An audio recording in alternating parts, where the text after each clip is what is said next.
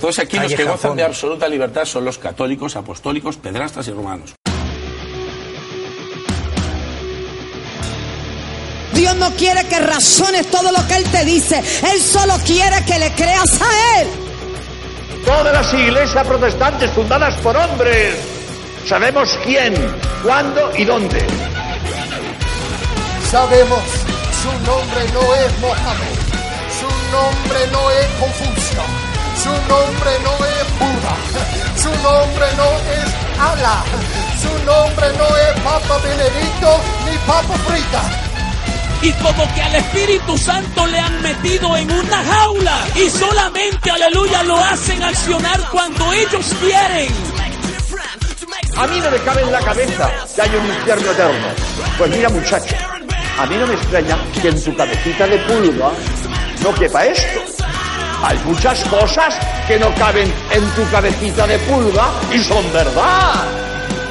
Pero no quiero perder tiempo con, con vanas repeticiones, diciendo aleluya 20 mil veces, aleluya, aleluya,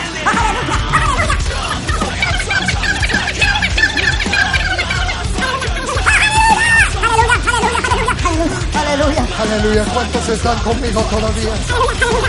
Aleluya. Que se preparen ahí afuera, que de aquí sale un pueblo con su cabeza erguida, con la autoridad, con la unción del Espíritu Santo. Y siendo Dios nuestro Padre, por el pecado, nos hacemos hijos de Satanás. Elegimos a Satanás, lo dice la Biblia. Gracias por descargar el podcast A Teorizar, un podcast donde hablamos sobre ateísmo, agnosticismo y escepticismo cada dos semanas. Nos puedes encontrar en ateorizar.com, en iVoox, en iTunes, en Twitter como arroba ateorizar y en Facebook en el grupo Podcast Ateorizar y también en nuestra página de Facebook. También nos puedes enviar emails a nuestra dirección ateorizar.gmail.com. Empezamos.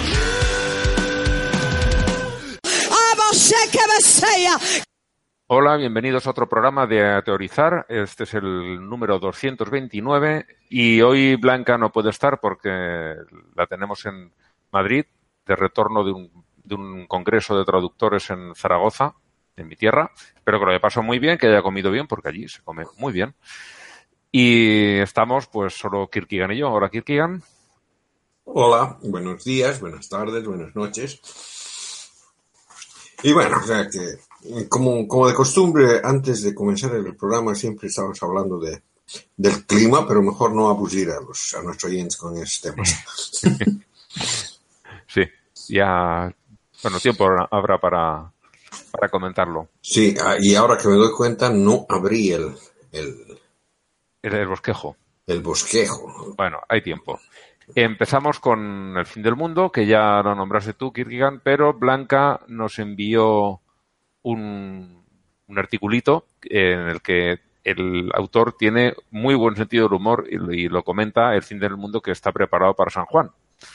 Que, ya dijimos que había otro para cuatro días después, pero parece ser que no, no llegará nadie a ese otro Mm. mundo. Eh, y ya sin más comentarios, porque ya, ya lo comentamos bastante en el programa pasado, vamos a pasar a enviar gente al carajo. Tú, Kirgan, he visto que has añadido unos cuantos artículos. Eh, sí. ¿va- ¿Vas a ir por alguno de los tuyos o...? Eh, espérame un momento, sí, yo, yo quería mandarles a- al carajo a, eh, a, a esas eh, monjas eh, colombianas, Inés, Inés Pérez y Rosa Elvira Troches, ¿no? Porque realmente no, son cabronas como ellas solas, ¿no? O sea que el asunto es de que al parecer la, los vecinos, ellas estaban a cargo de un orfelinato, y los vecinos se andaban quejando todo un tiempo a la policía porque escuchaban gritos tremendos de los niños dentro del orfelinato.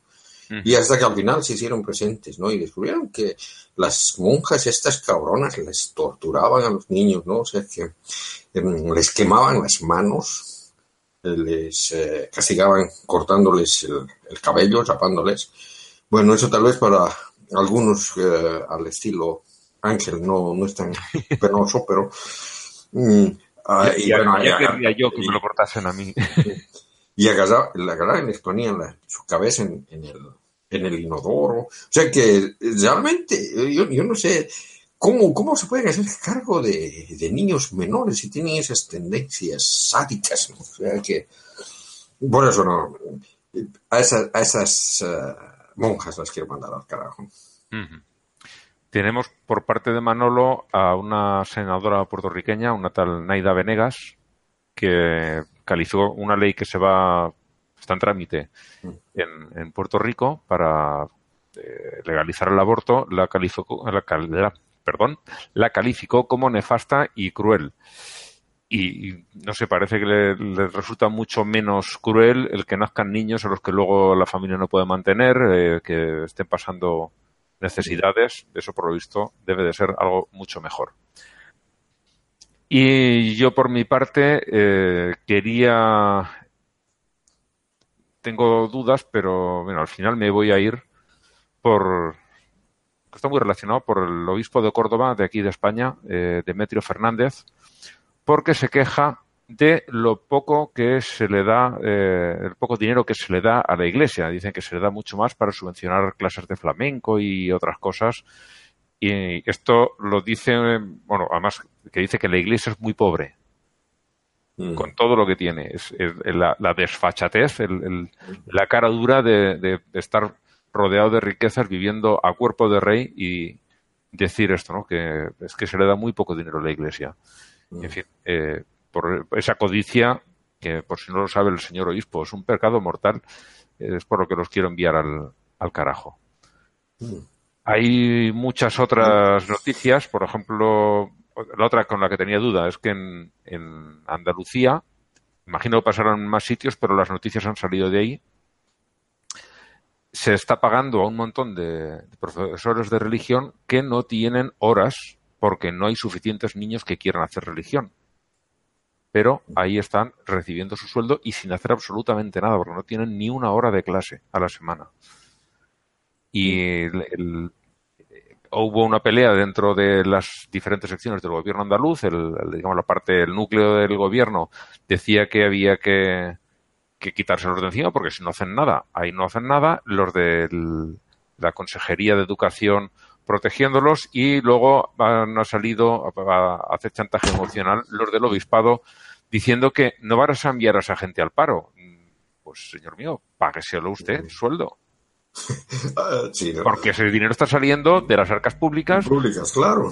de, de niños que no tienen quizá un, un PC para hacer sus prácticas en, en el aula o no tienen unos microscopios en condiciones o cualquier otra cuestión de elementos que hacen falta en un colegio para llevarlo, renovar muebles, cualquier cosa.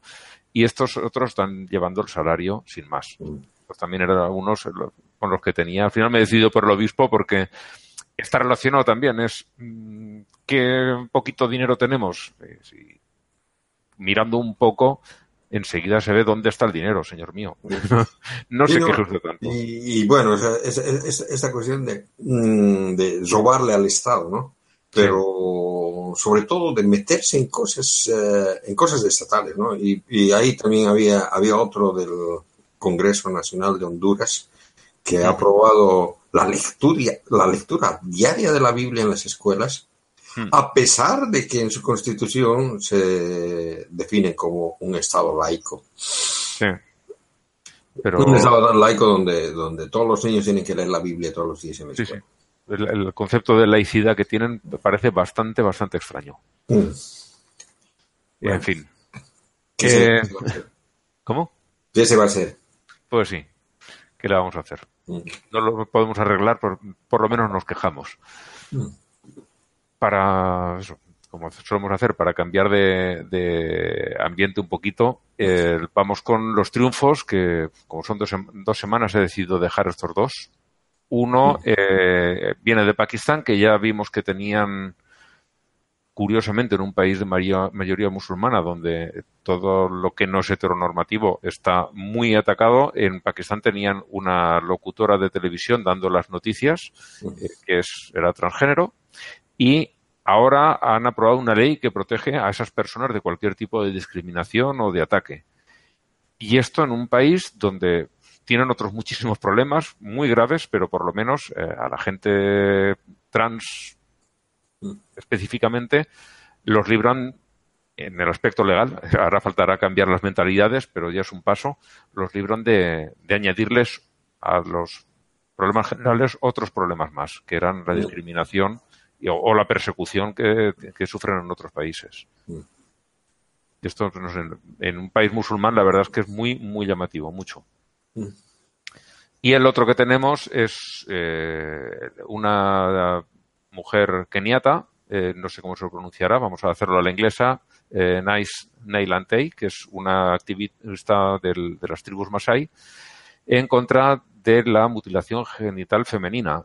Y ella consiguió escapar con, eh, creo que fueron ocho años, se escapó de que la mutilasen y luego volvió a, a rescatar más a, a más niñas. Y ella eh, le ha dado tanto tanto la vuelta que está consiguiendo convencer a los líderes de esas tribus que sustituyan el paso de las niñas a la madurez eh, en lugar de hacerles esta barbaridad el- las empujan a que estudien se formen y tengan si puede ser una carrera universitaria. O sea es darle la vuelta totalmente y me pareció una verdadera maravilla me pareció genial. Sí, real- realmente hay algún tipo, hay, hay ciertas personas que mm, uno, uno llega a admirar por, por esa su valentía, ¿no? De, de poder enfrentarse a cuestiones que parecen realmente imposibles, pero sí son posibles cuando, cuando uno tiene voluntad. Sí, sí, sí. En el artículo cuentan cómo eh, ella se tuvo que enfrentar al desprecio de toda la gente de su tribu Mm. y poco a poco eh, fue convenciéndolos y eh, hay ya bastantes familias que, Mm. que rechazan eh, esta costumbre y, y las están llevando a las niñas a estudiar. Es, imagino que todavía queda muchísimo por hacer, en- incluso dentro de los propios Masai, pero el, el- sobre todo es el, el- conseguir darle la vuelta de una forma tan absoluta. Mm, Sí, En lugar de, de reducirlas a, a un objeto, las, las em- sí, sí, sí, es, es- es- es realmente, es- es- es una maravilla. es realmente un giro de 180. Sí, sí, Y hay totalmente. que, y hay que añadir, o sea, que el giro es de 180, no como, como el presidente de Colombia decía, ¿no? De que eh, iba a dar un giro de 360 grados. Pues se han quedado en mitad de aquello, pero mm, por lo menos el giro hasta la mitad sí que sirve para algo. o el de 360. bueno, eh, empiezas tú con tu sección.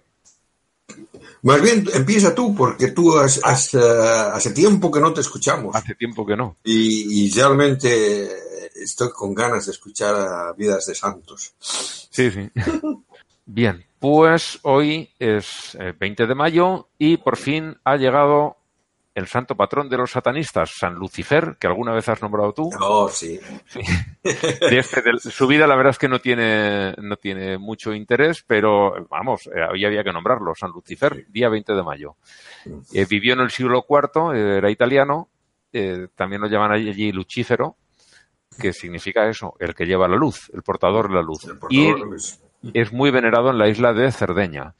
Eh, el- su vida está llena de cosas de teología y de predicamientos por aquí y por allá. Y eh, este fue uno de los principales opositores a las tesis de Arriano.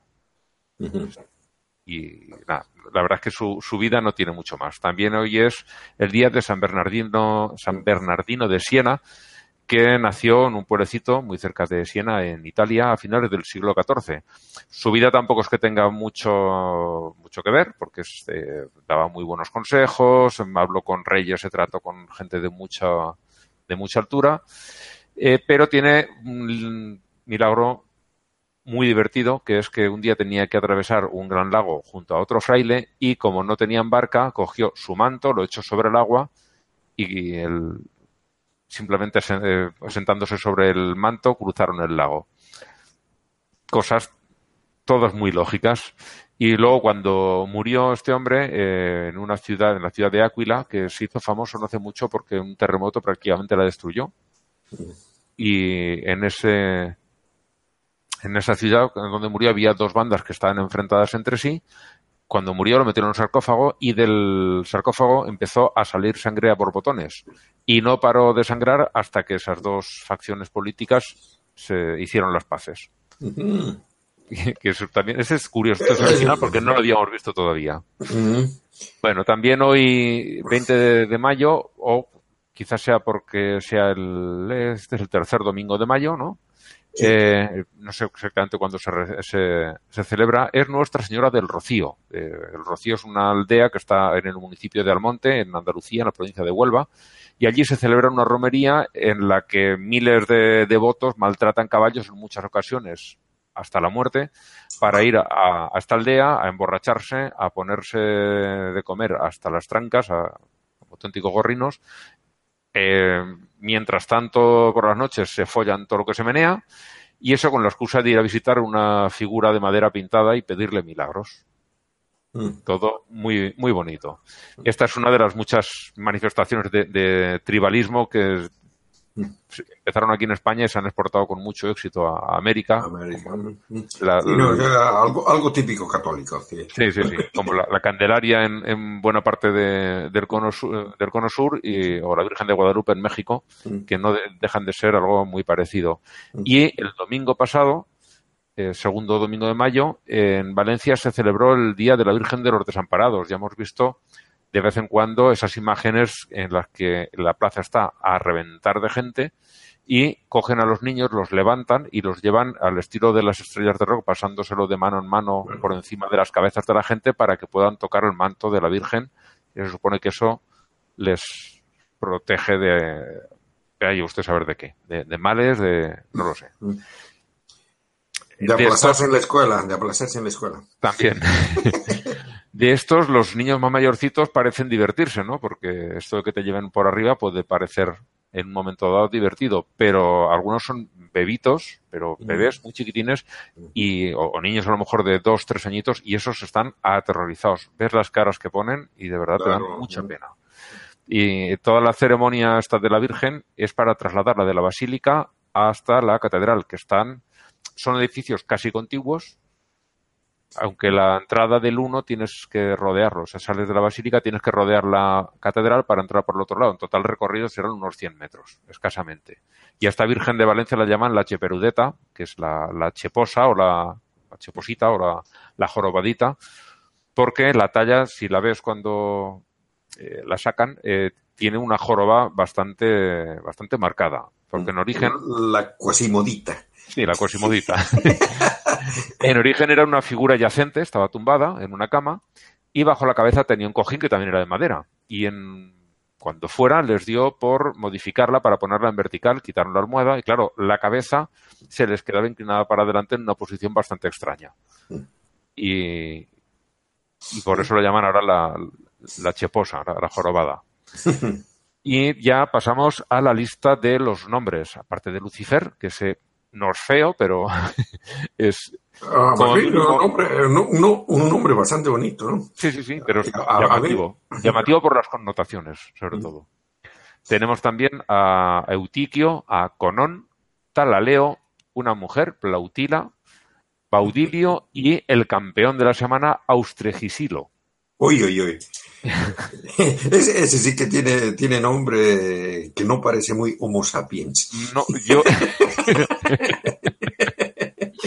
He tenido que ensayarlo bastantes veces porque digo, si no, cuando llegue el momento de leerlo, me voy a trancar seguro. Porque sí.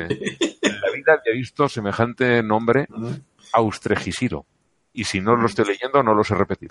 Sí, ¿no? yo, yo, yo, conozco a, a, un Lucifer, ¿no? Al Lucifer Morningstar, que es el, el, el, de la serie. El, el, de la serie, ¿no? Sí, sí. bueno, y, y, bueno, una cosa que, que, dijiste, ¿no? De que este era en contra de los arianos, ¿no? Sí, sí. De, los arianos eh, eh, era un grupo cristiano de, de principios de, de, entre los primeros cristianismos, uh -huh. eh, que tenían la idea de que Jesús no era engendrado, es decir, no era hijo de Dios, sino que era creado, igual que el resto. Pero sí decían que era el primer, el primer ser creado. Eso, eso viene del, del, platonismo, ¿no? O sea que mm, Jesucristo es más o menos la idea del, del hombre, la idea, y Adán es el, la, la, forma física de, de, esa idea, ¿no? O sea que en realidad Jesús es el primer Adán, una cosa así, una, una mezcolanza de aquel ser. Pero el arianismo sigue vivo en los testigos de Jehová. O sea, los testigos de Jehová han tomado ese, esa herejía y la han renacido en, el, en nuestra época, ¿no? Ajá. Que es lo de las formas eh, platónicas, formas perfectas, ¿no? Que- No, no, no, esa, esa cuestión de que Jesús no es Dios. Sí, sí, pero no la relación con, con Platón era por la, lo que Claro, por de el, las mundo, formas. el mundo de las ideas, ¿no? Eso es. O sea, todas las cosas que vienen del mundo de las ideas. Sí, sí, pero el cristianismo está plagado de platonismo. sí. Sí, pero Mm. si llevan el, el sello de, del Papa, de aprobación del Papa, ese platonismo es bueno y el que no les gusta porque les estropea el negocio, pues ese platonismo es malo, Claro. básicamente. Sí, bueno, como todo, como todo el resto, ¿no? Sí, sí, sí. Bueno, Bueno, ¿arrancas tú con la tuya? sí, no, yo quería hablar hoy día de, de las fechas de escritura de los evangelios, ¿no? ¿Cómo se calculan esas fechas, no? Porque eh, las fechas eh, que usualmente se usan para datar los evangelios están basados en lo que dicen los apologistas, ¿no? Es de los académicos conservadores, ¿no? Bueno, eh, a tanto apologistas cristianos como algunos académicos, como por ejemplo este Bart Ehrman, ¿no? Que han crecido en un ambiente apologista, ¿no? Y incluso ahora que después de que se han separado, mantienen, o más bien diría, aceptan como un hecho muchas cuestiones básicas que aprendieron cuando estaban metidos en el ambiente cristiano. ¿no?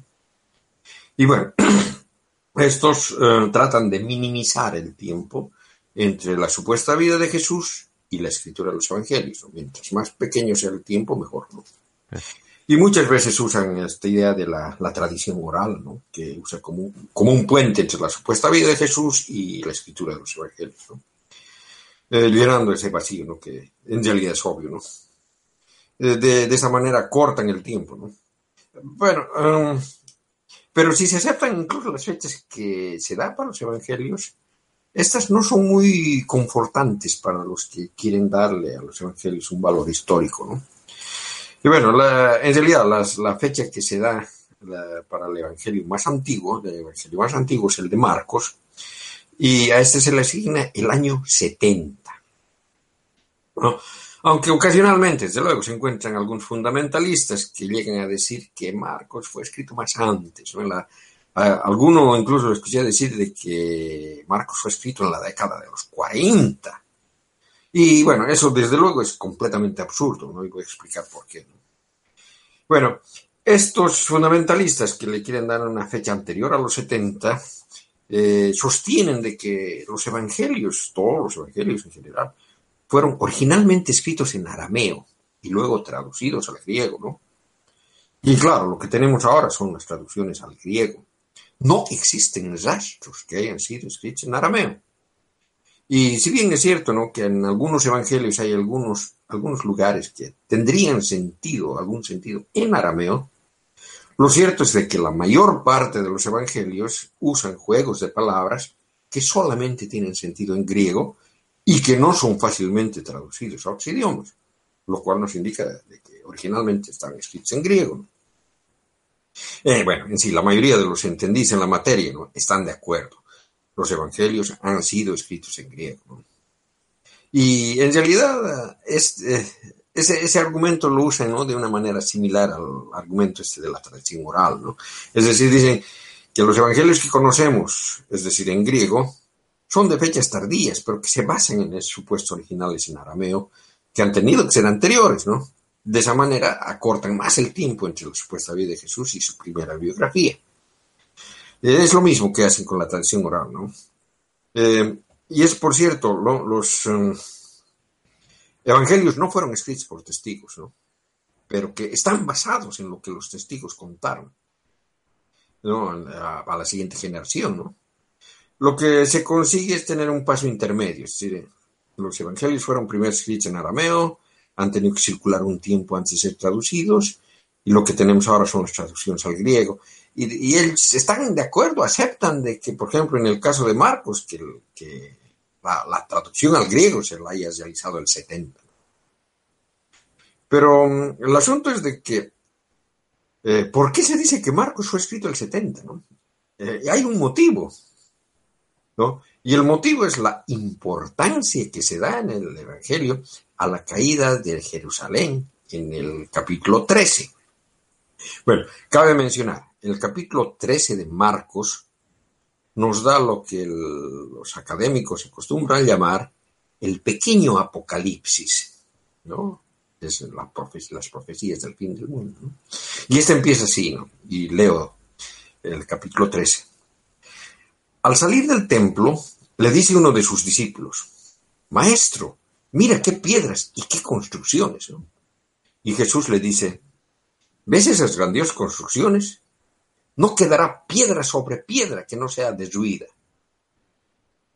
Bueno, desde luego, los literalistas bíblicos dicen que es así una profecía correcta, realizada por Jesús. ¿No? Eh, pero si lo que dicen eso fuera verdad, eso no, no nos dice cuándo el Evangelio de Marcos fue escrito, ¿no? Porque podría ser haber sido escrito cientos de años antes, ¿no? Y preservar esa supuesta profecía correcta, ¿no? Mm, el verdadero problema de querer datar a Marcos más antes es el que se tiene que pagar un precio alto, ¿no? Ya que si bien predice la caída de Jerusalén, que ocurrió el año 70, también predice inmediatamente después de esto el fin del mundo, cosa que hasta ahora, son 1948 años después, no sucede. Bueno, pero para San Juan ya lo tenemos ahí, ¿eh? está a nada. No, pero como este capítulo está escrito, predice ambas cosas una detrás de la otra, no con un agujero milenario al medio. Eh, Seguro que no se puede leer con el agujero. No. bueno, ya, es que, ya que la caída de Jerusalén ha sucedido, ¿no? Pero no el resto del capítulo, eso nos parece indicar que está escrito un poco después de la caída de Jerusalén, ¿no? Y que el autor, ¿no? Pensó, ah, ha caído Jerusalén, no pasará mucho tiempo antes de que el fin del mundo llegue. Pero esto nunca ha sucedido, ¿no? De hecho, mm, esta es la manera más usual que se tiene para datar, ah, para fechar profecías bíblicas, que relatan cosas históricas. Y es que en un determinado momento relatan cosas que nunca sucedieron, ¿no? Es decir, estas profecías posiblemente se escribieron después de que los hechos sucedieron y empiezan a equivocarse cuando comienzan a querer predecir de verdad. Eso vemos, por ejemplo, en el libro de Daniel, que fue escrito exactamente, se sabe, el 1600 antes de la era común. Allí se dice ¿no? de que el imperio seleucida será expulsado de Judea. Y eso sucedió. Y es lo que estaba pasando cuando el libro estaba escribiendo. ¿no? Los macabeos derrotaron a los seleucidas pero después de eso, se suponía que el reino iba a ascender al cielo y que llegaría el fin del mundo. ¿No? Y claro, esa es la manera más usual de fichar las profecías apocalípticas, ¿no? Toda la cosa está, toda la cosa está escrita como si fuera a suceder en el futuro desde el punto de vista del autor. Usualmente el autor se, supone que es una figura mítica, mítica del pasado, ¿no? prediciendo un futuro lejano. ¿no? Pero está prediciendo cosas que están sucediendo en la época del lector, ¿no? Aunque la verdad es de que lo cierto es de que el autor también está escribiendo en esa época. Y en la parte en la que esa es la parte esta que convence a la gente, ¿no? De que se trata de una verdadera profecía, ¿no? Porque predice con cierto detalle e-, eventos que acaban de suceder, ¿no? Y que el autor sabe que han sucedido. Pero luego eh, es como si empezara a caminar en el aire, ¿no? Como, como el coyote este que quería cazar al caminos, ¿no? En los dibujos animados, ¿no? Y luego se cae al barranco, ¿no? Cuando, cuando comienza a predecir de verdad y la verdadera predicción falla. O sea, si aplicamos este método a Marcos, ¿no? Obtenemos la fecha dada, ¿no? Poco después de la caída de Jerusalén, el 70. Eh, eh, es cuando, cuando he escrito, ¿no? Porque hasta ahí, la, la, hasta ahí le ha chuntado, ¿no? La, predicción. Después ha fallado. Pero para aceptar esta fecha, tenemos que aceptar de que todo es un engaño piadoso, ¿no? Pero sea como es un engaño. Es, es de esa manera que se llegó esta fecha, ¿no? Y estoy seguro de que muchos creyentes que aceptan o incluso usan esa fecha no conocen de cómo se la obtuvo, ¿no? Sobre todo porque este método tiene implicaciones que son incómodas para los creyentes, ¿no? Y la, pero la cosa no termina ahí, ¿no? Pues porque el Evangelio de Marcos ha sido revisado, reeditado varias veces antes de llegar a la forma que tenemos ahora, ¿no? Y en realidad contiene lo que se llaman tres anillos de árbol, ¿no? Es decir, intentos de mitigar la falla de la profecía del fin del mundo, ¿no? Eso hace que la fecha buscada sea posiblemente mucho más tarde que, lo que se dice los 70, ¿no? Y bueno, basados en esa fecha, es decir, el 70, la mayoría de los académicos datan a Mateo y a Lucas. Bueno, Mateo y Lucas eh, usan el Evangelio de Marcos extensamente, lo copian, copian casi todo su contenido, ¿no? Y, pero ¿cuánto tiempo después de, de, Marcos han sido escritos estos, no? Y bueno, por algunas razones que en realidad yo no, no conozco, desconozco, ¿no? Eh, parece que dijeron unos 10 años después sería suficiente, ¿no? Y por eso fechan a Mateo en los ochentas. Supongo que es posible, ¿no? La verdad que no sé. Imagino que esto lo determinan por análisis de, la lengua, viendo cuando aparecen distintas expresiones o modificaciones que se sabe que van sucediendo. Pues, no creo que, han hecho eso. Eh, Lucas necesitó más tiempo, ¿no? Es que lo que pasa es que Lucas, em, en Lucas se ve claros intentos de mejorar el Evangelio de Marcos, ¿no? Lucas parece que quería escribir un evangelio de manera correcta, ¿no? Y para eso ha necesitado mucho más tiempo, ¿no? se necesita que un evangelio haya circulado y haya sido utilizado bastante antes de poder levantar una crítica y que se vea necesario reemplazarlo. En Mateo, en cambio, no se ve el ojo crítico. En Mateo lo que se ve es de que Marcos ha sido adoptado, explicado, corregido, enmendado, después de haber sido usado algún tiempo en la iglesia del autor, de Mateo, posiblemente haya sido Antioquia de Orontes, en Siria. ¿no? En Mateo se puede ver también las etapas de revisión. ¿no? En realidad sobre esto, sobre esto hay un libro muy bueno que se llama Peter in Matthew, que es de un señor que se llama Arlo J. Nau, Nau es N-A-U, donde se muestran las etapas de revisión que, se llevan desde Marcos hasta llegar a Mateo. Y la verdad, que leyendo este libro, que me parece que para conseguir eso se necesitaría mucho más tiempo que solo 10 años. Bueno, pero bueno, se, acostumbra a fechar a Mateo y a Lucas entre los 80 y los 90, ¿no? basados en el Evangelio de Marcos, más 10 años para Mateo y más 20 para Lucas. Pero acerca del Evangelio de Juan, ¿no? El Evangelio de Juan es fechado usualmente el año 100. Ya tenemos 70, 80, 90, 100, ¿no? Bueno, a los apologistas les gusta citar a los padres de la iglesia, ¿no? Acerca de la escritura de los evangelios, ¿no? Hay varios que han escrito sobre el tema, ¿no? Uno de ellos ha sido Papías de Hierápolis, otro ha sido Irineo de León. Pero, por ejemplo, aquello que escribió Papías sobre el Evangelio de Marcos, ¿no? Que Marcos lo escribió basado en las enseñanzas de Pedro en Roma. Lo que implicaría más o menos que se escribió en la década de los 60, ¿no? Bueno, el asunto es de que es también Papi es el que indica que el Evangelio de Juan se escribió el año 100. Y esto, desde luego, no es tan de tan agrado a los apologistas, ¿no? Pero ya que usan las citas de Papías para Marcos y Mateo, no les queda otra más que aceptar la de Juan, ¿no? Y bueno, yo debo mencionar, Papías precisamente no es un hombre que inspire confianza porque tiene sus tiene varios relatos apócrifos, ¿no? Sobre el mismo Jesús, ¿no? Cuenta historias raras, ¿no? Y, por ejemplo, tiene un relato exagerado de la muerte de Jesús, pero de, medio de la muerte de Judas. Me parece que les contesto, ¿no? Cuando hablaba de, precisamente de Judas, ¿no? Pues se hincha así, se revienta, una cosa así. Bueno, mm, y Papías dice, ¿no? Por ejemplo, y cito directamente, ¿no? Mateo ordenó en lengua hebrea los dichos del Señor y cada uno las interpretó conforme a su capacidad. Alguna vez también he argumentado contra esto, ¿no? Mm, y él mismo, el Papías mismo, se dice haber sido oyente del anciano Juan y compañero de Policarpo de, Esmirna, ¿no?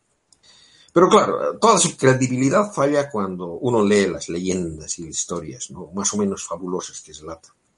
Y esto, obviamente, no es mencionado por los apologistas, ¿no? Los apologistas hacen el, eh, ¿cómo se dice? El cherry picking, ¿no? O sea, que escogen lo, lo mejor.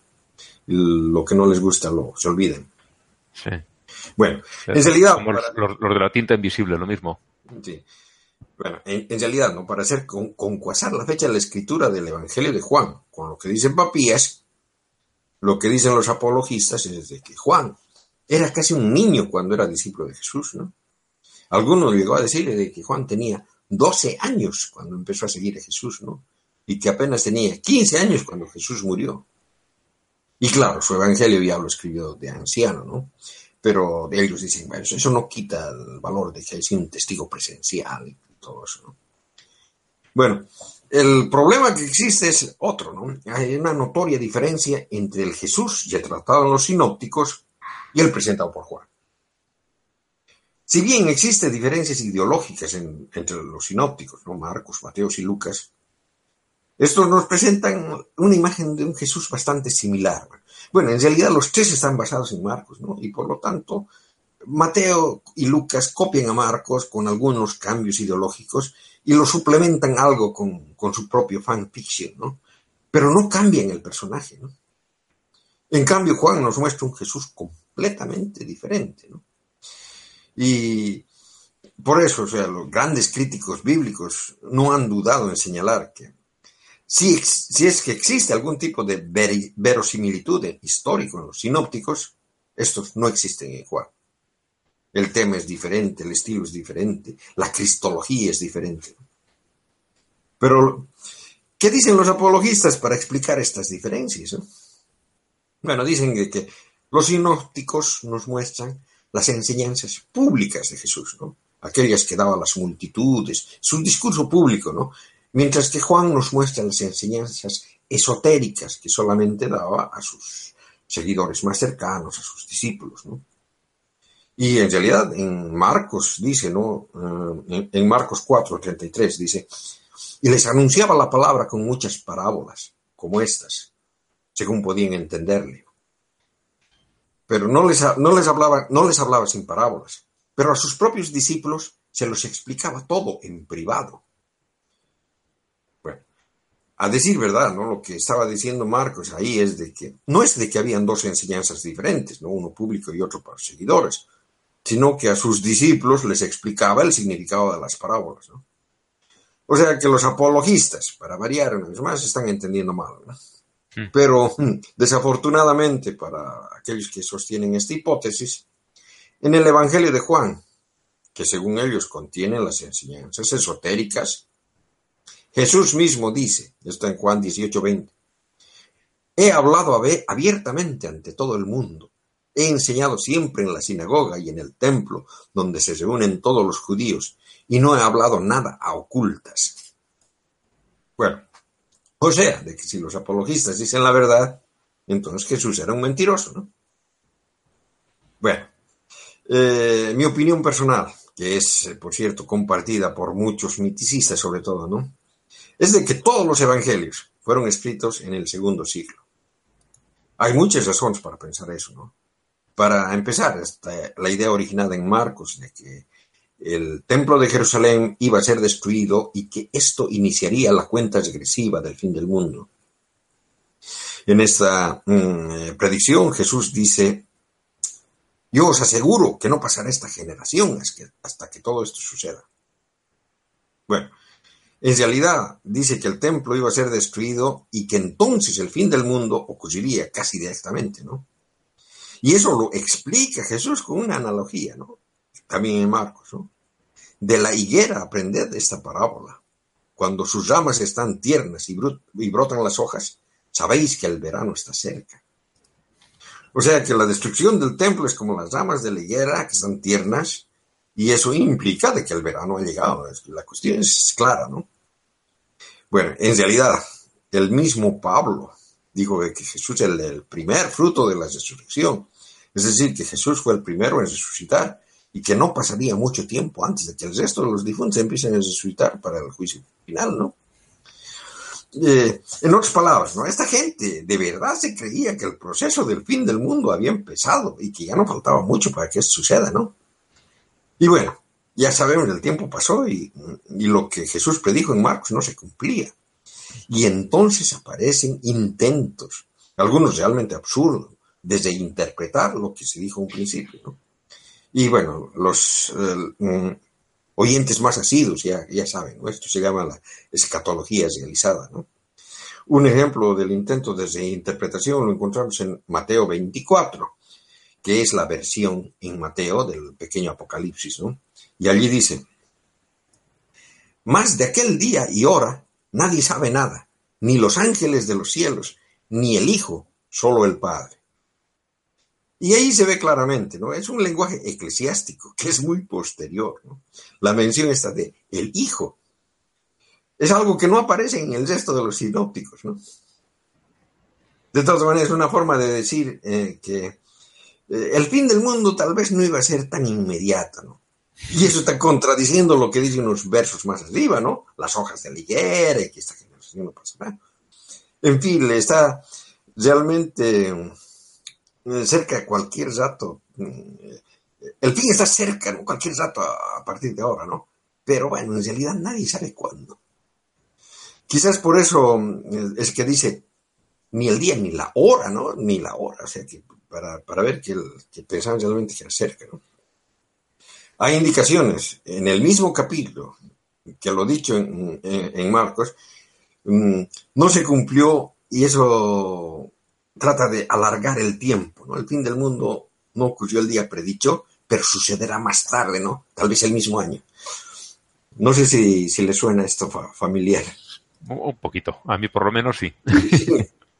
Sí, no, o sea que tenía que ser en... ¿Cuándo, ¿cuándo tenía que ser el fin del mundo? El, a ver, el árbol más próximo es el día San Juan, el día 24. No, pero ¿cuándo era el anterior?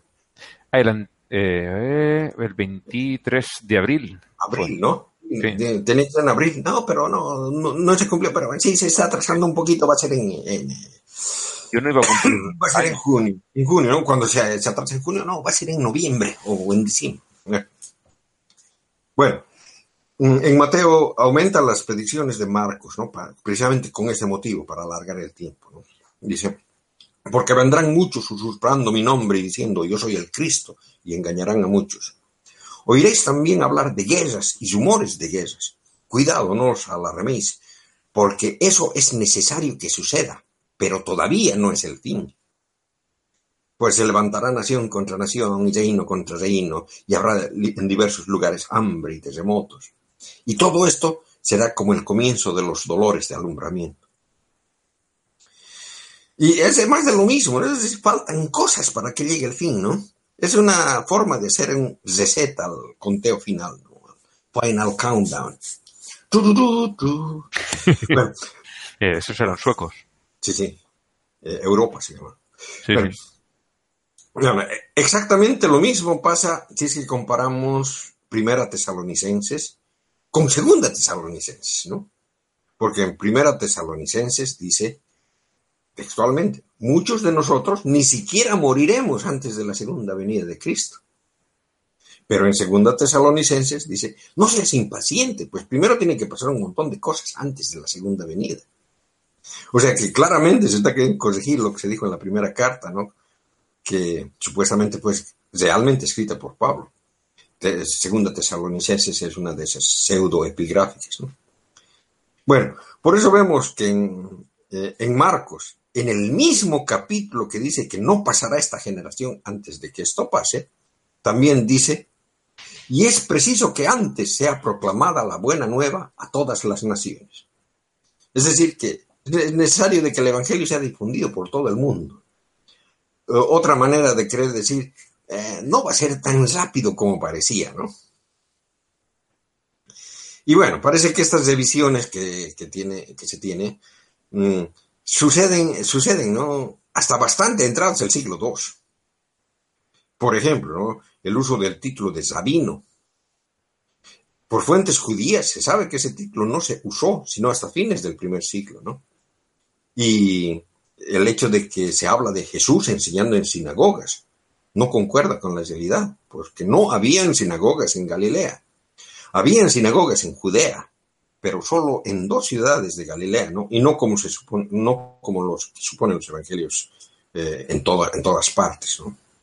Nazaret no estaba habitado durante la supuesta vida de Jesús, sino que se pobló en la segunda mitad del siglo, del primer siglo, ¿no? Pero los autores de los evangelios eh, que escribieron después, ¿no? Creyeron que Nazaret estaba habitado. Y claramente, ¿no? O sea, Marcos, que es el evangelio más antiguo, es del siglo II.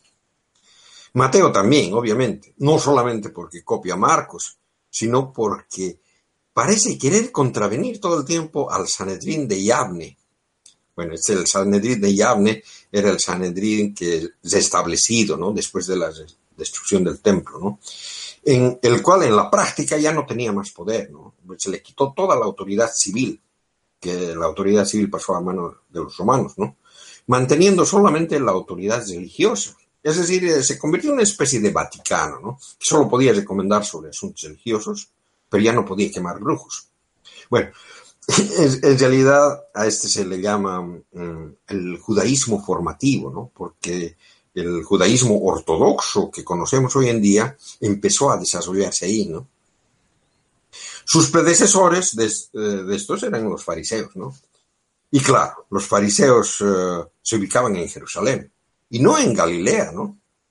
porque todas las menciones, todas las menciones de Jesús discutiendo con los fariseos son claramente anacrónicas. Bueno, en Mateo, en el capítulo 23, menciona que entonces Jesús se dirigió a la gente y a sus discípulos y les dijo, en la cátedra de Moisés se han sentado los escribas y los fariseos. La cátedra de Moisés esta es, eh, en, en, la sinagoga, es una especie de como una silla, la silla de obispo que usan en las iglesias episcopales, ¿no? O el trono del Papa en el Vaticano, ¿no? Es un asiento especial. la cátedra es un, sillón. Sí, sí. Bueno, eh, el asunto es de que esta fue una innovación en las sinagogas judías que ocurrió en el segundo siglo. Es decir, no existía en la supuesta vida de Jesús. Bueno, el, Evangelio de Lucas, como lo conocemos ahora, es más y más cercano a la fecha del consenso católico ortodoxo, ¿no? Es claramente un trabajo del siglo II, ¿no? Incluso su versión preliminar, que, es la que fue usada por los marcionitas, es, claramente del siglo II, ¿no? Lucas se parece mucho a los evangelios apócrifos. y de cierta manera está casado ¿no? con los hechos de los apóstoles. ¿no? Eh, y tiene ciertos claros enlaces con historias de castidad, de las mujeres consagradas. Por ejemplo, se menciona a Juana, la mujer de Cusa, entre otras, ¿no? Y ahí debo decir de que la tesis doctoral de este Robert M. Price trataba de eso. Mm, esa tesis se llama The Widow Traditions on Luke and Acts. O sea, las tradiciones de las de, viudas en Lucas y Actos, ¿no? También se ve en Lucas una influencia grande de las novelas helenísticas, ¿no? que eran muy populares precisamente en el siglo II. Y bueno, después de eso, lo único que nos queda es el Evangelio de Juan, ¿no? y el cual tiene claramente una dosis fuerte de gnosticismo. Bueno, en realidad los apologistas eh, criticaban duramente a los académicos que sostenían ya tiempo atrás que Juan debió ser escrito a mediados del siglo II y apoyaban esta crítica con la paleografía, ¿no? Porque es el, papiro más antiguo que contiene una fracción del Evangelio de Juan, es el llamado P52. Eh, bueno, la paleografía estudia los cambios que se tienen en la caligrafía, es decir, cómo se escriben los textos, ¿no? Algo que yo creo que ya no se usa, ¿no? Gracias primero a la imprenta y bueno, en, en nuestros tiempos actuales a la informática, ¿no?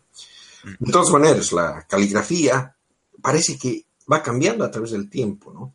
Y los paleógrafos pueden determinar a qué época pertenece un determinado tipo de escritura.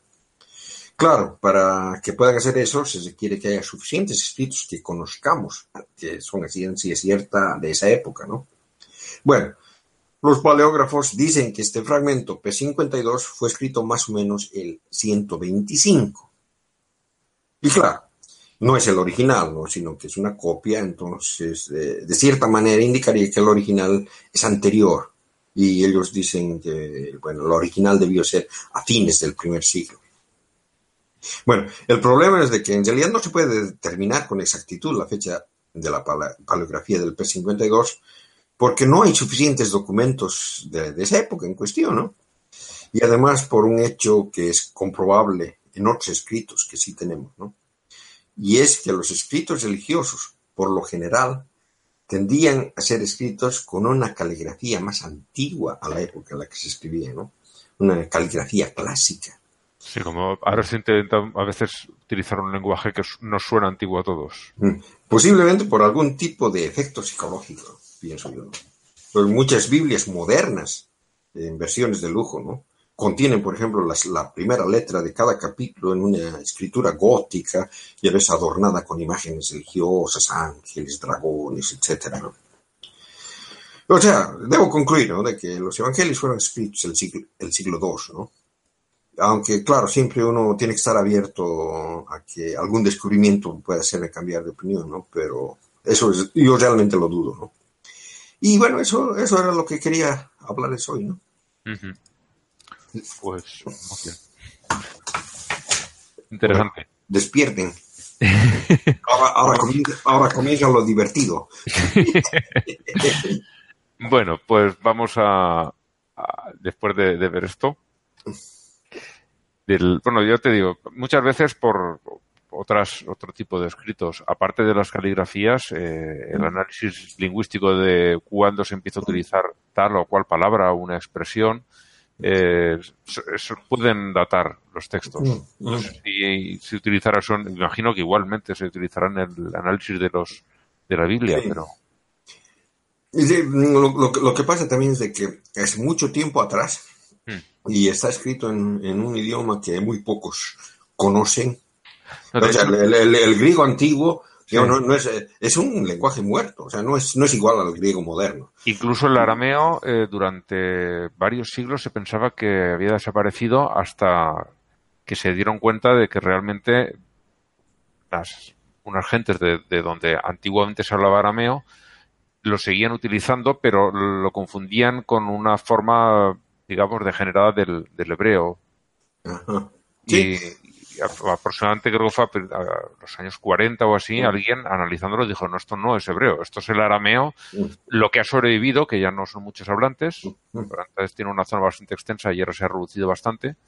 Sí, Pero- no, pero, pero la, la- la cuestión es de que, digamos, el, el arameo uh, no es, no es una, una, una cuestión que sea muy importante en, en el contexto del Nuevo Testamento, porque los libros del Nuevo Testamento han sido escritos en griego. Hay, hay algunas menciones de pequeñas frases escritas en arameo, mm, pero son, son frases eh, puntuales, ¿no? Ujú. Y muchas veces, digamos, esas, esas frases eh, ni siquiera... mm, es decir, eh, eh, el- los que han escrito mm, la- conocían la frase, pero ni siquiera sabían cómo se la pronunciaba de verdad. Por ejemplo, el asunto ese de Jesús en, en la cruz que grita Eloi, Eloi, Sarami, Haitami, una cosa así, y que, que quiere decir, em, Dios mío, Dios mío, ¿por qué me has abandonado? ¿no? Mm. Y la gente, al escuchar eso, cree que está, que está llamando al profeta Elías. Y eso no por el Eloi, Eloi, pero eh, el, el nombre de, de Dios, ¿no? Que es eh, Eloi, no, no se parece al nombre de Elías en, en- en- el, en el lenguaje este. O sea, que se, se ve que, digamos, la gente no, no sabía de lo que estaba escribiendo, sino que le quería dar un sen- sentido. Sí, sí, a- a- como escribía de oídas y se nota, ¿no? Sí. Esa es la cosa, ¿no? Bueno, pues vamos a pasar al, a los What the Fuck de la semana. Hemos tenido eh, un par. Uno que me pareció mm, de estas cosas que dicen muy raro, son eh, un grupo de israelianos que son, recordemos, esta Ah, sí. secta que piensan que tenemos extraterrestres viviendo entre nosotros, que nos van a venir a rescatar los extraterrestres, estas cositas, eh, quieren que se elimine del juramento para adquirir la ciudadanía estadounidense el que Dios me ayude porque va en contra de sus sentimientos religiosos.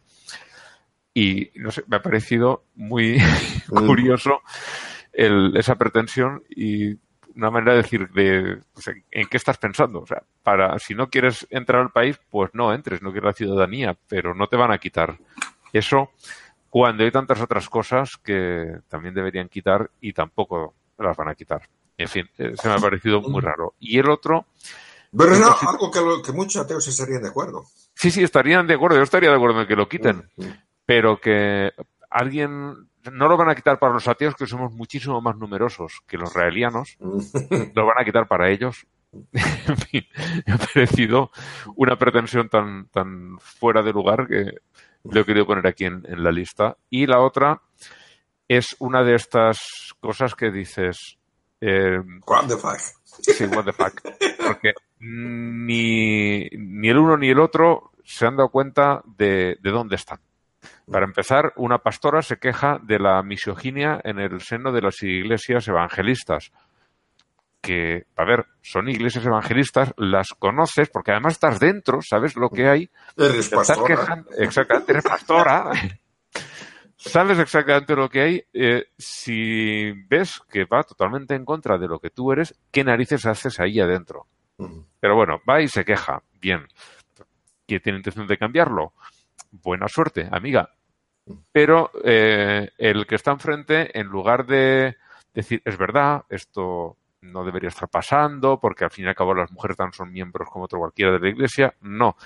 El que le contesta, haciendo gala de sus conocimientos bíblicos, la manda a callar porque una mujer en la iglesia no puede hablar. Y cuando dices, eh, si querías arreglarlo, majo, me parece que ese no es el camino. Me ha parecido una, una cuestión, la verdad, muy, muy incomprensible por la parte de los dos. Porque el, la, uno por no saber dónde está y el otro por no darse cuenta de lo que significa la situación en la que se encuentra.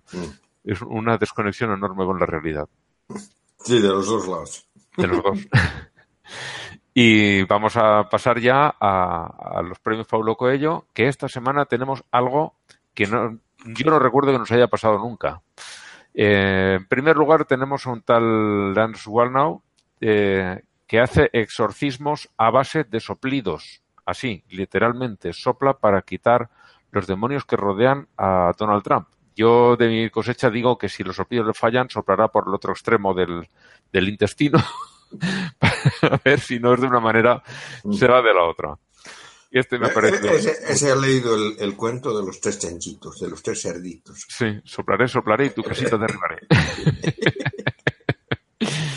y luego tenemos al señor Matt Powell, porque, puesto ahí, tiene una ignorancia de tamaño astronómico, eh, diciendo que los científicos esconden toda la verdad sobre el Sol y la Tierra, de cómo funcionan, de a qué distancia están, en fin.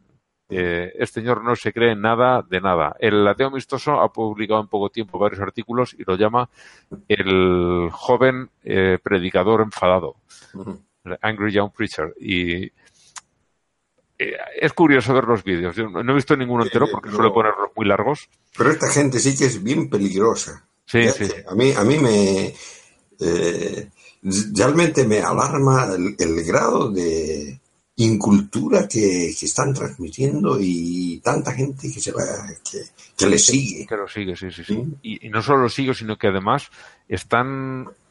eh, Él les habla desde un púlpito haciendo gala de su, de su ignorancia y los de abajo, eso lo reafirman que hacen bien en seguir siendo así de ignorantes. Mm, Eso sí. es bastante, es muy dañino esto. Y la cuestión que digo que nunca nos había sucedido es que este mismo Pat- Matt Powell tiene otra nominación Uy. por otra burrada que ha dicho y nunca habíamos tenido un señor, eh, lo hemos tenido varias semanas seguidas, o, pero en la misma, en el mismo programa, dos veces la misma persona no había estado nunca. Y este, eh, Incap- incapaz de perder. Eso es tan inútil que hasta puede perder. Este eh, afirma, parece ser que no lo ha leído, no los ha leído nunca, que los eh, evangelios encajan perfectamente entre sí. Y este año no lo nombramos, pero en Semana Santa el señor eh, Dan Barker, el presidente de la Freedom from Religion Foundation, repasa su reto del, de Semana Santa, de, de la Pascua, de Las resurrecciones, ¿no? Sí, sí, de, de explicar lo que pasa en el ratito de la resurrección, cuánta gente va a ver la tumba, qué es lo que sucede, qué es lo que dicen, a quién ven después, todo eso. Él da pues, unos poquitos versos de cada versículos de, de cada evangelio, más un trocito de los hechos del apóstol, de los apóstoles, y lo que el reto suyo es explícame qué es lo que pasó y no puedes dejarte ninguno de los datos que aparecen aquí. Tienes que explicarlos todos. Y es absolutamente imposible. imposible, sí. Porque en unos van dos mujeres, en otro tres mujeres y un hombre. Y el- no sé, es.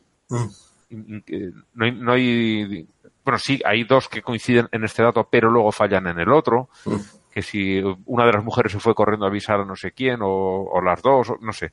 No hay, no hay dos evangelios que digan exactamente lo mismo. Unos coinciden en unas cosas, otros en otras, y luego los hechos de los apóstoles eh, cuentan otra historia muy parecida, pero también distinta. Sí, no, pero hay, hay, hay cosas, digamos, de que son claramente ficticias, porque ah, no, yo, no- yo no sé, o sea, de que si, si uno ha, ha seguido a una persona, a Jesús, sus discípulos, durante su ministerio, que supuestamente ha durado tres años, según uno de los evangelios, porque me parece que algún otro mm, daría a entender que solamente ha sido un año, ¿no? De todas maneras, han estado durante bastante tiempo con él, vivían con él, eh, acampaban seguramente, no sé cómo dormirían, eh, comían con él y, y estaban con él todo el tiempo, ¿no? Y después lo agarran y lo, lo matan. Y luego el tipo se suscita, va, se les presenta, y los tipos no lo reconocen. ¿Cómo es? Que Eso para mí es completamente inco- incomprensible, es ilógico. Sí, no tiene pies ni cabeza. Mm, Es una locura, pero, sí, en fin, mm. son así. Y, y luego eh, lo que te dicen, eh, todo encaja perfectamente, ya no encaja ni con la lógica más básica y quieren que encajen entre sí. Entre sí, mm. Tampoco, o sea, los textos tampoco encajan. En fin, eh, y ya en el último lugar tenemos a un señor, eh, bueno, los dos, víctima y, y verdugo, Rick Painter y Sonia King, y hay que ir y ver el artículo, por favor, eh, todo el mundo que el pinche y lo vea. El señor Rick Painter se encuentra con la tal Sonia King, que es musulmana, y ella va con su, con su hijab, intenta estrangularla, porque dice que es Jesús. Hasta aquí todo muy normal y muy lógico. Ella, no sé cómo, consigue meterle un dedo en el ojo, casi le saca el ojo, y cuando ella se libera, pone las llaves, el típico puño americano que llamamos aquí, que son coge el llavero y entre dedo y dedo va sacando una llave y se pone a darle de puñetazos y le hace una cara nueva. La foto, de verdad, da mucho miedito porque parece el de Hellraiser después de que le hayan quitado los pinchos. es increíble. Y mientras le estaba clavando las llaves por toda la cara, dice el señor, oh, this feels good. O sea, esto me está sentando muy bien, esto está muy bien. Claro, Jesús. Y después ya, cuando ya a él lo detienen y se lo llevan, la están entrevistando a ella para la televisión y dice, por el amor de Alá, eh, sabía que él, o sea, Alá no iba a permitir que ese hombre matase a una creyente.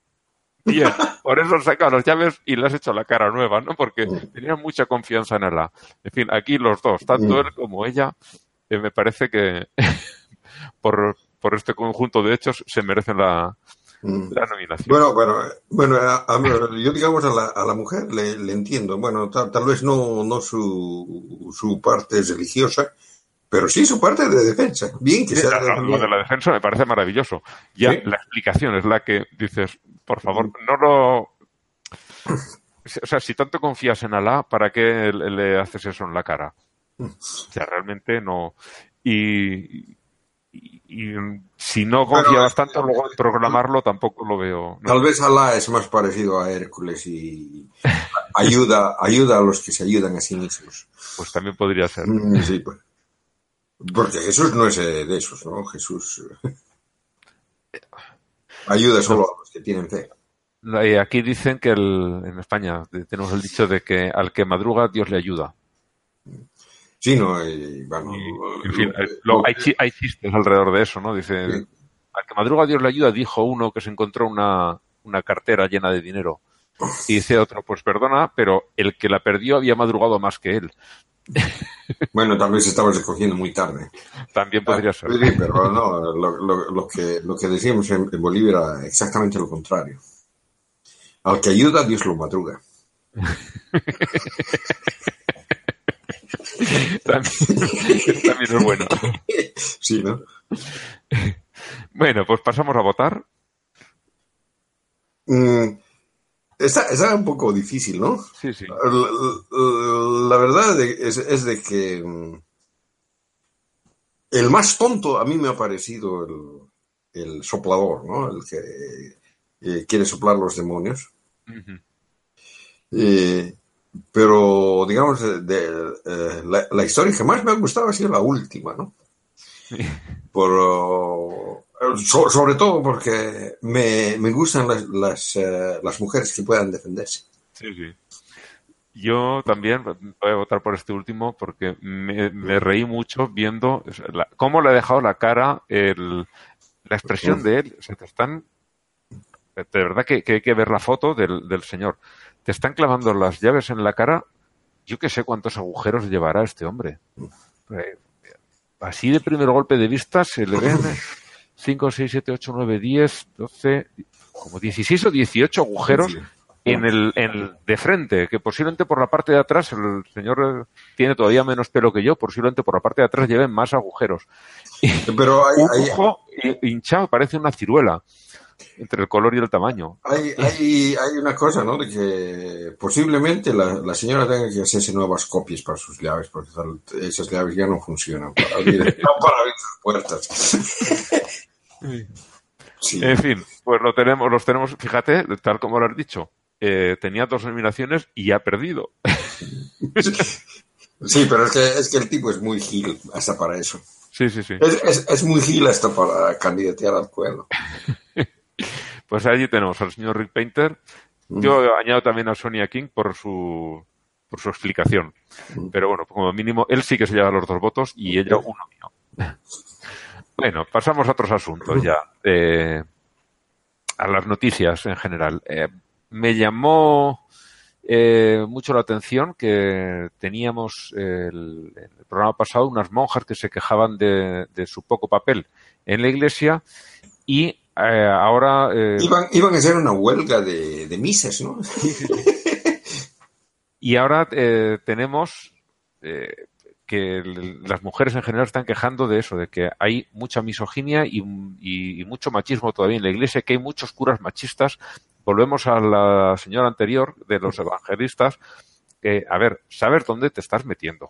Sí, o sea, Es la el, iglesia el- el problema es el, problema es el cristianismo. Y va más que el cristianismo. El, el- el problema son las religiones abrahámicas. Son patriarcales, de hecho. Comienzan con un patriarca. hombre. Que Hoy- hay un hoy- ha colgado Raúl un, un vídeo Ah, sí. en el que eh, se hacía un repaso de las religiones más, más machistas, más misóginas, y la verdad es que mm, me ha sorprendido solo un poco el resultado, porque el, la, No, yo, yo, yo me lo esperaba. la número uno ha salido el hinduismo, El hinduismo. mm, Sí. y yo no tenía nada claro cuál podía salir. Yo solo he puesto... se lo he Muchas, mu- muchas veces, muchas veces en este mismo programa, Blanca nos, eh, nos, nos ha andado diciendo, en India es peor, en India es peor, en In- India es peor. Pues Y, tienes razón, tienes lo razón. visto, es, peor. Es, la verdad es que es, Mm. Es una colección de horrores, pero el- la palma se la lleva. Yo también, eh, me imagino, esta chica que ha hecho el vídeo se ha centrado solo en las religiones de cierto peso, eh, o sea, con, con muchos seguidores. Mm. Es posible que haya alguna eh, iglesia de estas o alguna religión muy minoritaria que sea todavía peor. Pero claro, la influencia que pueda tener en general va a ser mucho más pequeña. Sí, pero digamos, digamos, eh, eh, cuando, cuando dice el, el- el cristianismo, se está refiriendo a toda la gama, ¿no? Sí, del Y- protestantes, y- católicos, mormones, y- claro, ahí mismo hay, hay diferencias, o sea que hay, hay algunos que son más y otros que son menos. El, el- el problema es de que la, la misma base, o sea, están basadas en una, en una idea patriarcal. Ya están basadas, están basadas en un dios hombre. Es el judaísmo, que es el, el- Sí. Es el papá. Curiosamente, esta chica pone eh, la intermedia, que es el, el cristianismo, lo pone como de las tres de la misma rama, la, la La, menos machista. la- la menos machista. Y yo, yo no creo eso. Yo te, te- te digo, tengo mis dudas. Eh, bueno, o sea que. Porque la primera frase que, que nombra ella del judaísmo, la de gracias, Señor, por no haberme hecho mujer, eh, tiene tela. Sí, sí, sí. Cuidadito, que empiezan por ahí, luego todas las tonterías que hemos visto en las líneas aéreas, No, que no, nos obligan sí, a cambiarse sí. de asiento, bueno, No, pero si, si ves las, las cosas que han escrito los, eh, los curas sobre, sobre la mujer, mujer, o sea, sea, eh, este, ¿cómo se llama? Mm, Agustín de Hipona, uy, o sea, de que de. Tomás, Tomás de Aquino, o sea, que e- e- e- era gente realmente misógina, con, con ganas. sí, sí, sí. Sí, Lutero mismo, sí, ¿no? Pero el Mohamed no se queda atrás. No, no, no. Bueno, me, me ha parecido, el- ese vídeo me ha parecido muy interesante. Y es, Sí, sí, sí. Además, se ve rápido y da una serie de datos que, lo que digo, eh, no ha cogido eh, religiones minoritarias y seguramente, bueno, seguramente no, es posible que haya, haya algunas peores, pero claro, si tiene 3.000 seguidores en todo el mundo, Mm. el daño que hace a la que lo recibe es, es grande, pero en general, en el cómputo general de la humanidad, es poquita cosa. Eh, bueno, y estas católicas, eso, se, se quejan, en lugar de hacer lo obvio, que es dejarse la religión porque no te la van a cambiar, eso está más claro que el agua, están ahí quejándose. Bueno, ¿Existe alguna religión que sea feminista? yo creo que ninguna, no lo sé. Eh, yo, yo pienso, yo, pienso yo, yo- yo pienso que sí. o sea, los- El, el satanismo quizás sea la más eh, próxima. no, el Wicca. El Wicca. A mí sí, también, también, es verdad. El Wicca, porque bueno, el, el- el- el Wicca es eh, Se basan en, en, la, en, la, en la diosa. en las diosas la- y la, la brujería que siempre ha estado eh, relacionada a lo femenino y Sí. pero la Wicca sí que posiblemente sea Sí, no, una religión y- feminista. Y, y- el, y el satanismo tiene el su satanismo punto tiene. Tiene, tiene, tiene mucha influencia en la Wicca, en realidad, el satanismo. Sí. Sí, porque mm, durante el, este Anton, Anton LaVey, que era el, el líder de los satanistas, eh, eh, tenía, tenía un, un grupo grande de seguidores que eran wiccas y otro grupo que eran ateos. Hmm. Y, y había esa, esa tensión en la, en la iglesia de Satán al principio, o sea, de que habían los verdaderos creyentes, o sea, creyentes en lo sobrenatural y los ateos. Y me parece que el Anton LaVey le, le tiraba a la onda atea, realmente. O sea, que siempre ha hablado de que Satanás es un- una idea, no es, no es algo concreto, solamente, solamente la luz, ¿no? es eso, ¿no? Bueno, eh, siguiendo con cosas de católicos, me encontré con una noticia muy curiosa que es a un policía australiano al que castigaron, lo despidieron por acusar, bueno, realmente no lo despidieron, eh, lo presionaron tanto que al final el hombre renunció al puesto de policía por acusar a un cura pederasta y 40 y muchos, o no, no, 30 y muchos o 40 años después, por ahí estaba la cosa, le han dado una indemnización. El hombre tiene ya 86 años. Mm. Y la persona a la que acusaba siguió abusando de un montón de niños, pero como la Iglesia Católica allí eh, tenía, tiene todavía, pero allí en aquella época todavía tenían más influencia, lo mandaron callar le- le- y lo presionó de tal manera que al final el hombre renunció a, a seguir investigando. Pero él lo siguió, lo, lo- lo vio y sabía que él seguía abusando de niños. Y ahora por fin le han dado la razón y le han dado una indemnización por el trabajo, por el puesto de trabajo que perdió. Y reconocimientos y tal, pero claro, él como policía lo dice, dice, yo preferiría que nadie hubiera sufrido esos abusos, que me hubieran hecho caso a tiempo. A tiempo, sí, lógico.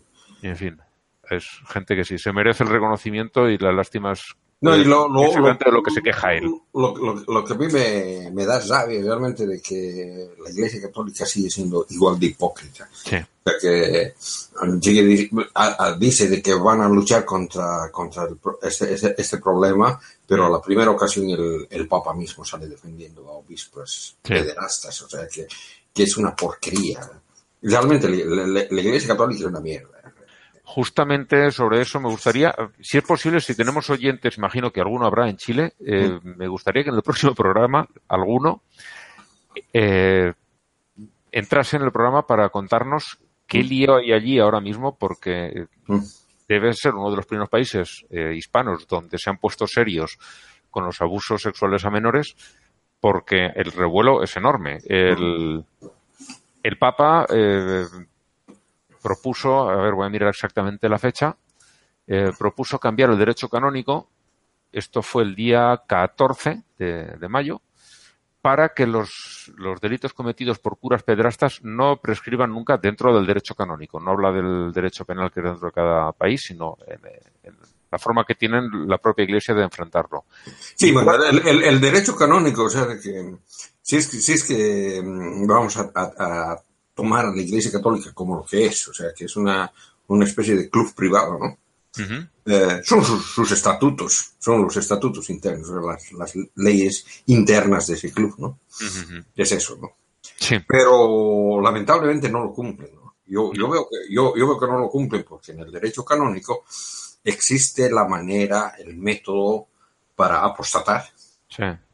y no dan bola. O sea, que en, en muchos países Eh, conozco España. gente, conozco gente que ha estado tratando de apostatar y no le dan bola. España es un, es un buen ejemplo de eso. Aquí lo que dicen es, no, si tú dices estas cosas, estás excomulgado, lo que llaman ellos lata sentencia. O sea, por Sí, pero, sentencia pero no, es, no es eso, o sea, uno quiere ser eliminado de su eh, de, de los registros. de, los- de sus registros, o sea, de su Y eso data- ya han dicho que no lo van a hacer. Se pongan como se pongan. Pero, pero en sus estatutos, en el derecho canónico, está que se puede. Ujú. Y, y está el método, pero no hacen caso. En fin, bueno, eh, la cuestión está que cuatro días después de que el Papa haya propuesto estas, esta modificación de- de- del derecho canónico, todos los obispos de Chile han enviado una carta al Papa diciendo que si quiere los pueden cesar directamente. Ellos aceptan el ceso, lo mandan como una renuncia voluntaria. Eh, si se lo acepta, pues todos los obispos se van simultáneamente y lo dejan eh, todo en- como decisión de, Francisco, de, de Pancho. Esto se puede leer de dos maneras.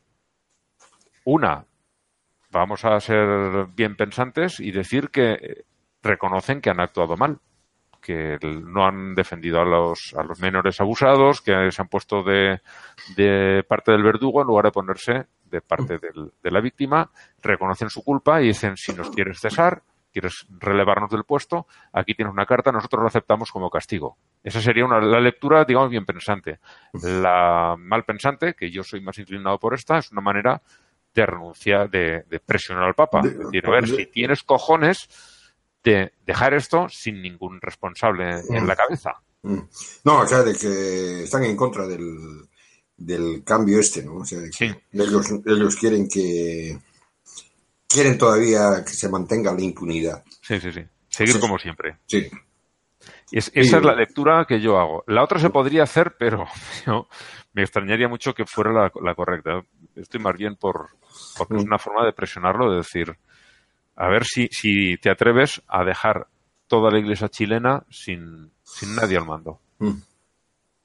En fin, por eso me gustaría que nos Bueno, pero, pero- sí, sí, ¿no? Y, y, sobre todo ahora que la, que la iglesia chilena está disminuyendo, o sea que la gente estaba, tal, tal vez tal vez no tienen ya a quién mandar. podría ser una manera de ahorrarse unos cuantos salarios. Sí, sí. por parte del Vaticano, que como ya ha dicho el señor, el obispo de Córdoba, eh, la iglesia es muy pobre. Se le da Sí, muy poquito. Pero, pero por otro lado, la, la iglesia tiene un, un déficit personal, o sea que no, no, no puede perder el personal, ¿no? Sí, sí, sí. Ya, pero si, es que, si es que ya no tiene, si es que ya no tiene clientes en, en Chile, puede trasladarlos a los clubes España, por ejemplo. Sí, sí, pero lo- lo que- el problema que tiene es que tiene mucha gente en, en la sala de mandos, en el puente de mando, y poca gente remando. Sí, eso, eso también. Porque para, para cardenal y obispo se apuntan todos. Ahora, para cura de barrio o de zona rural, no quieres nadie. Mm. En fin, de otras cuestiones de, también relacionadas con los cristianismos, tenemos que en las escuelas confesionales americanas, las que son declaradamente cristianas, no son escuelas públicas, el- se les están revelando los estudiantes porque dicen que están hartos de, de la homofobia de sus mayores, de los profesores, de los responsables de la escuela y que quieren que dejen de, de machacarlos con odiar a gays, trans y todo lo que no sea heteronormativo. Mm. Y tiene, tiene una, una revolución los jóvenes allí. Se están oponiendo a las armas, se están oponiendo a la discriminación por razones de, de preferencia sexual o de, o de género. Y no sé, parece que, que la nueva generación de americanos puede cambiar el país. Ah, ¿Sabes, sabes, de qué, sabes, sabes de qué es el, es, es el desarrollo social? Es una cosa que no, que no se puede evitar. O sea que posiblemente hace unos 200 años atrás también había, había una generación que le parecía horrible de que existan esclavos, mientras que sus padres era la cosa más normal y no, Sí. no, no entendían a sus hijos. ¿no? es, es eso, es eso, o sea que, que la, la, la sociedad como sí misma va cambiando. Eso, eso es lo que, lo que ex- explicaba, ¿no? El, ¿Cómo se llama? Richard Dawkins, ¿no? En, el... ¿Cómo se llamaba este su libro? Gen... eh, Gen egoísta. El, el gen egoísta, ¿no? Eh, Y, y eso y es una cosa que, que realmente se espera. O sea, vamos a, o sea, como sociedad vamos cambiando, vamos cambiando mucho, ¿no? Y, y sobre todo con, con el adelanto tecnológico de ahora, eh, mm, los cambios son más rápidos. Son más rápidos porque la comunicación también es más rápida. Sí, sí. Eh, eh, imagínate, o sea, de el, el cambio de, de la vida de cazadores y recolectores a, a, a pueblo agrícola, que se ha dado en, en la prehistoria, en realidad, ¿no? Eh, ha, tomado como, como 10.000 años. No, no, no había, no había comunicación, o sea que ha sido bastante lento. Pero se ha dado. Todavía quedan pueblos cazadores Sí, recolectores. sí, sí. Sí, pero, pero se, se ha dado por- por la- la- porque, digamos, que la, la transmisión ha sido lenta, ¿no? Pero ahora la, la transmisión es rápida, o sea que, que uno, uno se entera de las cosas mucho más rápido, sobre todo los jóvenes, o sea que nosotros, yo, yo mismo pienso, yo ya soy mayor, y pienso de que mm, los jóvenes están eh, de ida y vuelta, yo estoy de ida, ellos están de ida y vuelta, o sea que, que tienen mucho más... eh, mucho más control de, de qué es lo que pasa en todas partes.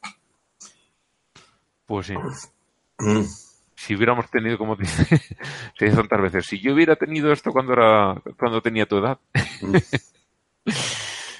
La verdad, la verdad es que no, que no hubiera, no, no, no hubiera funcionado, porque no- solamente es, no solamente es la tecnología, sino que la- es la misma sociedad. Sí, Nosotros- tiene que no- estar preparada para, para absorber todo lo que esto trae. Sí, nosotros también hemos tenido, tenido cambios eh, fundamentales, eh, o sea que hemos, hemos cambiado de la, forma de, ser. Eh, Yo soy muy diferente a lo que, a lo que era mi padre, o sea que eh, en realidad, o sea, de que de cierta manera la, forma de ser de nuestros padres era mala, era mala, Sí, bueno, en España hubo una cuestión muy curiosa porque en, mis bisabuelos nacieron, claro, en el siglo XIX y mis abuelos nacieron a principios del siglo XX y les pilló la, no, la, ju- no, la- la juventud, el momento de casarse les pilló durante la durante la República, que fue una época en la que España era puntera en cualquier asunto social que te pudieras imaginar. El- las mujeres fue el primer país del mundo donde las mujeres pudieron votar España. Eh, aquí había en los años 20, aquí había clubes de nudismo que en muchos países eh, los nudistas que había tenían que hacerlo a escondidas. Eh, eh, España era un país socialmente muy avanzado en los años 20 y 30 hasta, hasta que llegó la guerra. Una vez después de la guerra dio unos pasos enormes para atrás y mis padres se criaron en un ambiente muchísimo más represivo que mis abuelos. Claro. Y cuando nacimos nosotros, mis padres eran hijos de una época en la que el, todo era pecado, todo estaba mal, cosa que no habían vivido mis abuelos. Mis abuelos en ese aspecto habían crecido en un ambiente mucho más liberal. Mm. Y es, es curioso. Sí, Aunque luego, por la presión social, claro, no, eso no lo podían llevar adelante. Mm. Y también mis abuelos, que eran de una zona, una zona rural, donde el acceso a la cultura, pues era, vamos a dejarlo en complicado. No, no, no, pero digamos, digamos la gente, la gente de mi generación, a lo que me refiero, por ejemplo, que ha tenido, por ejemplo, un tipo de liberación sexual, o sea, que en, en la época de mis padres, yo pienso que sí, se, se practicaba el sexo, pero era visto como algo malo, o sea, si no estabas casado, ¿no?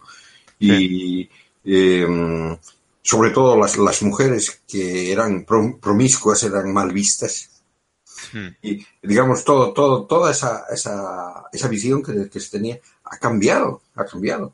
O sea que hemos- lo hemos visto desde otro punto de vista o sea que la- los cambios sociales van van van pasando no de, de a poco.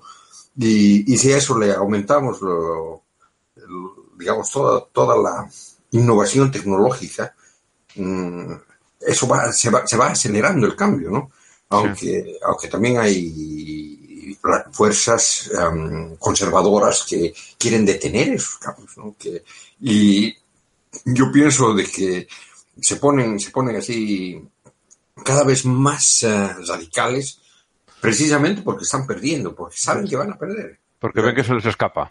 Sí, sí. Es eso, es eso. O sea que yo tengo mucho futuro, o yo tengo mucha confianza en el, en el futuro. O sea que yo pienso de que mis nietos, mis bisnietos van a, van a vivir en una sociedad completamente diferente. Eh, espero eso, ¿no? Sí, sí. Diferente y, y mejor de la que nos ha tocado a nosotros. Claro, va, va a ser mejor, ¿no? Nosotros estamos viviendo una mucho mejor de lo que vivían nuestros abuelos, nuestros tatarabuelos. Eh, En Bolivia me imagino que también el cambio habrá sido brutal. En Suecia pues, quizás haya sido más suave, no haya sido tanto, pero en España Oh, también fue no. enorme, porque no, yo, yo te digo, yo te digo una cosa, o sea, eh, Suecia, Mm. eh, a principios del siglo XX, en los 1920, esos años, eh, era un país pobre con ganas, o sea, de que um, una tercera parte de la población sueca ha emigrado a los Estados Unidos en esa época. Una tercera parte, imagínate. tercera parte, sí, es una barbaridad. Una barbaridad, sí, ¿no? O sea que hay una región en, en Suecia, es, eh, es un es como una provincia grande, se llama Småland, que queda en, en la mitad de Suecia, donde eh, virtualmente todas las personas que son de la región, vas y les preguntas, todas tienen familiares en los Estados Unidos, o sea que gente que ha emigrado durante, durante esa época. En- Y, y- y- y sí, o sea, había una, una cuestión de, de clasismo bastante radical, o sea que, eh, no, no te digo, el, el rey de Suecia, el anterior rey, era, eh, lo- apoyaba abiertamente a Adolf Hitler. ¿Por qué piensas que los alemanes nunca han invadido Suecia? sí, porque no les hacía falta, ya tenían apoyo, ¿no? Ahora, ahora, obviamente, o sea, de que cuando, cuando ha terminado la guerra, Suecia se ha visto en una posición bastante buena porque eh, el haberse mantenido neutral en la guerra les había permitido vender productos, y sabes qué productos precisamente, a ambos lados. A los dos bandos, claro. Sí, entonces se ha, se ha- se ha visto en un auge económico bastante bueno y eso se ha aprovechado con, con la llegada de la socialdemocracia al poder eh, de- para disminuir, eh, disminuir la, la pobreza que había. O sea que ha, ha sido en, en los 50, 50, 60 donde ha habido el movimiento popular, los cambios y, y se ha formado la, la sociedad que es, que es ahora, ¿no? Aquí en España esa pobreza llegó hasta los años eh, 50, hasta principios de los 60. Mm. O sea, mis, mis padres, eh, bueno, Mm. mis padres han llegado a, a conocer todavía el racionamiento de después de la Mm. guerra. Duró muchos años aquí en España. El ir con cartillas de racionamiento, con los cupones con los que te daban carne, harina para... Mm. Eso no llegado a conocer mis padres, que viven todavía. Mi padre tiene 75 Mm. años, mi madre 74. Claro, o sea que... Eh, esa pobreza extrema, también provocada en buena parte por la guerra, y aquí hay que recordar que no llegó ni un céntimo de las ayudas a la reconstrucción que fueron al resto de Europa. Claro, o sea, el plan Marshall. A España no llegó. Claro, pero, pero, también tienes que tener en cuenta de que en esa época España, España estaba bajo la dictadura, ¿no? Sí, que a la que eh, los presidentes americanos de la época apoyaban a muerte. Porque se consideraba un freno al comunismo. Al comunismo, sí, pero. Y, sí, sí, yo te apoyo todo lo que quieras, pero dinero ni un céntimo. hasta que no empezaron a poner, a partir del año 55, que empezaron a poner, vino Eisenhower a visitar España y empezaron a poner las bases militares americanas, aquí no llegó nada, pero absolutamente nada de ayuda a la reconstrucción de, del lado, digamos, ganador de la Segunda Guerra Mundial.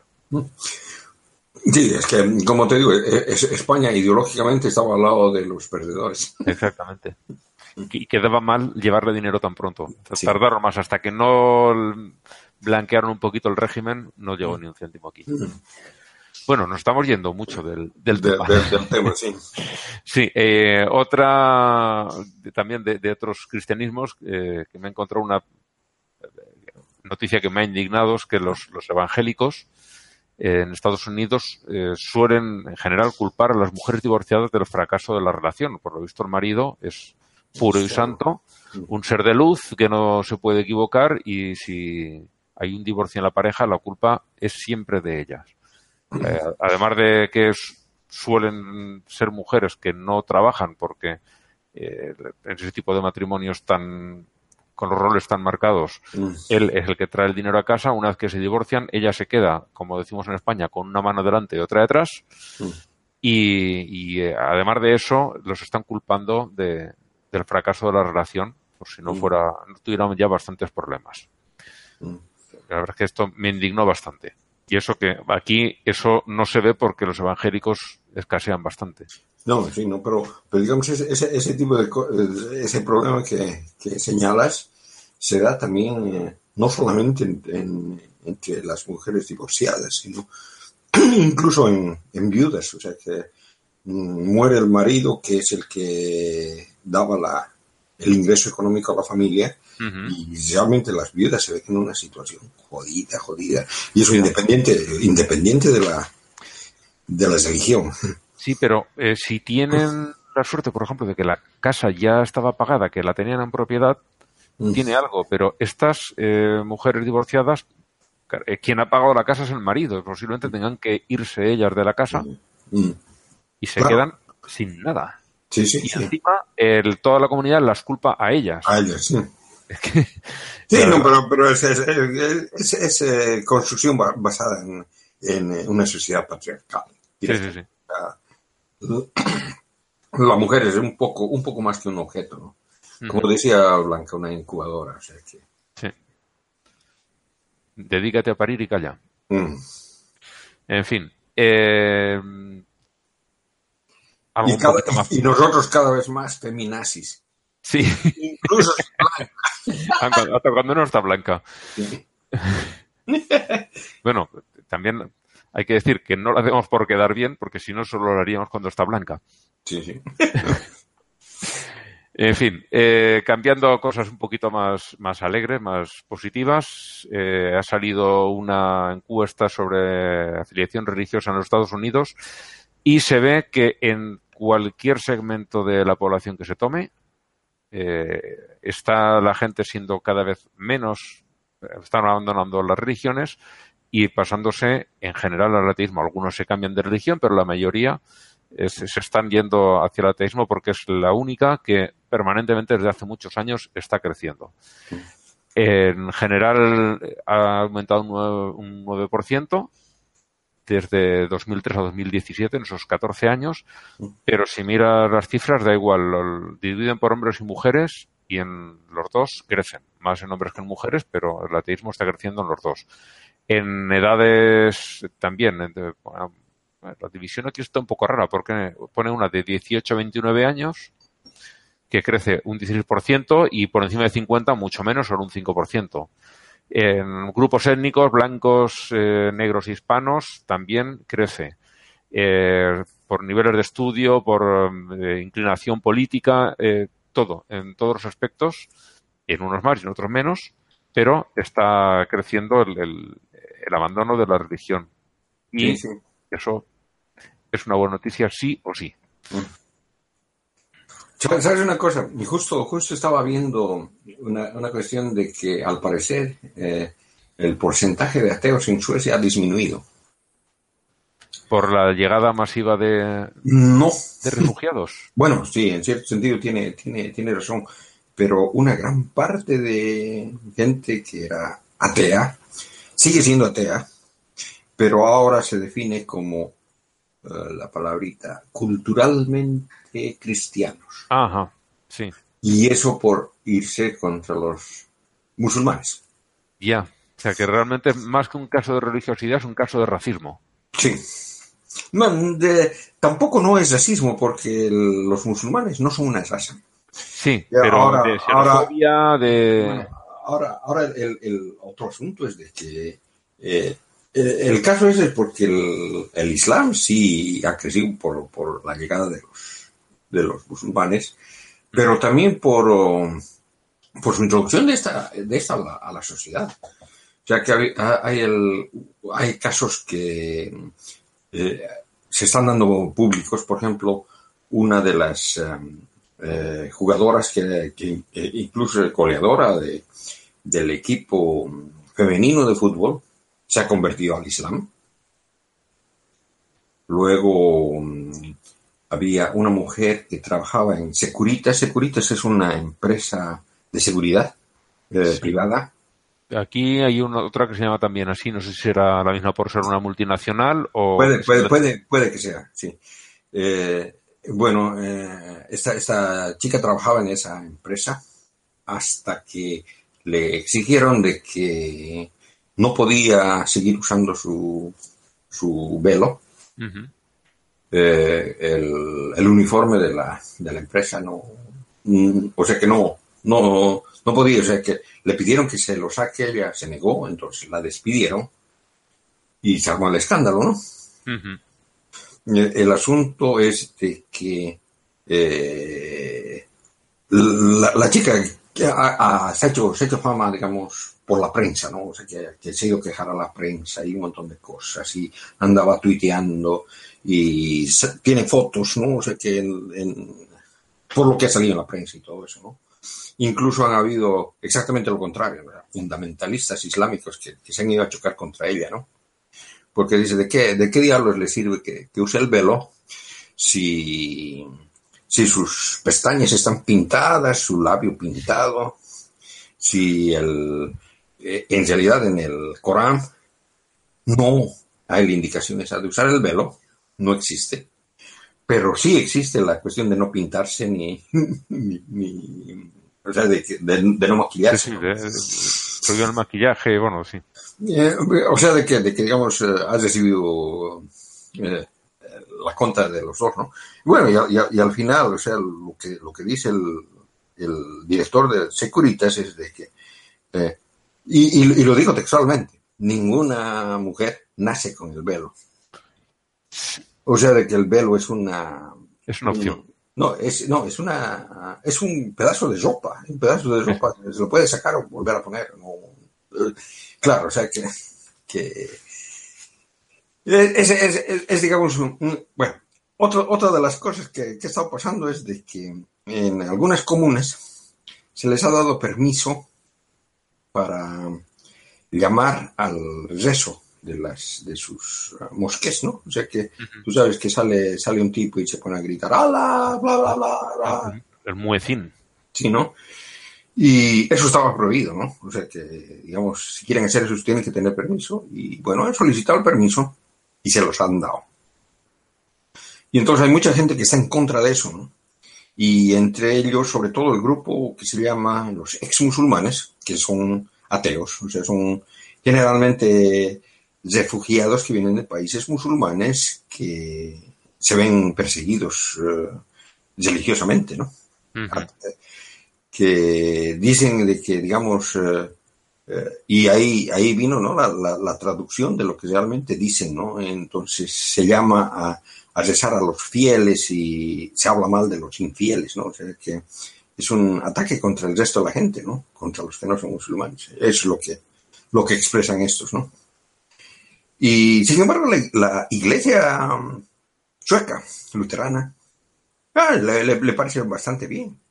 Incluso han habido en, algunas ocasiones que se ha abierto los viernes las iglesias suecas para que vayan los musulmanes a real- realizar sus oraciones, ¿no? Pero por otro lado, los que han salido han sido la, Iglesia Católica, ¿no?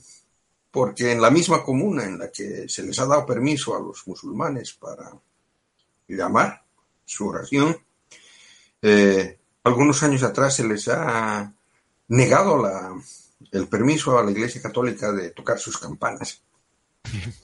Y eso les parece discriminación. Claro. Y está, y está, y está, y está todo eso por verse, ¿no? O sea que, que, que la cosa se pone caliente. Pero como, como te ves, o sea, se- en el, en el ambiente se ve, digamos, la, la, la influencia de la llegada de, de los musulmanes, ¿no? En, en- en todo aspecto.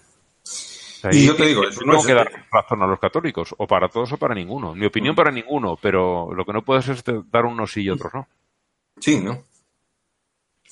Y bueno, o sea, eh, el, el asunto ese de los, de los políticos, realmente a mí me comienza a dar vergüenza, o sea, de que en, en realidad los únicos que, los únicos que tienen la- las ideas que yo tengo, resultan ser eh, los de extrema derecha, extrema, extrema derecha.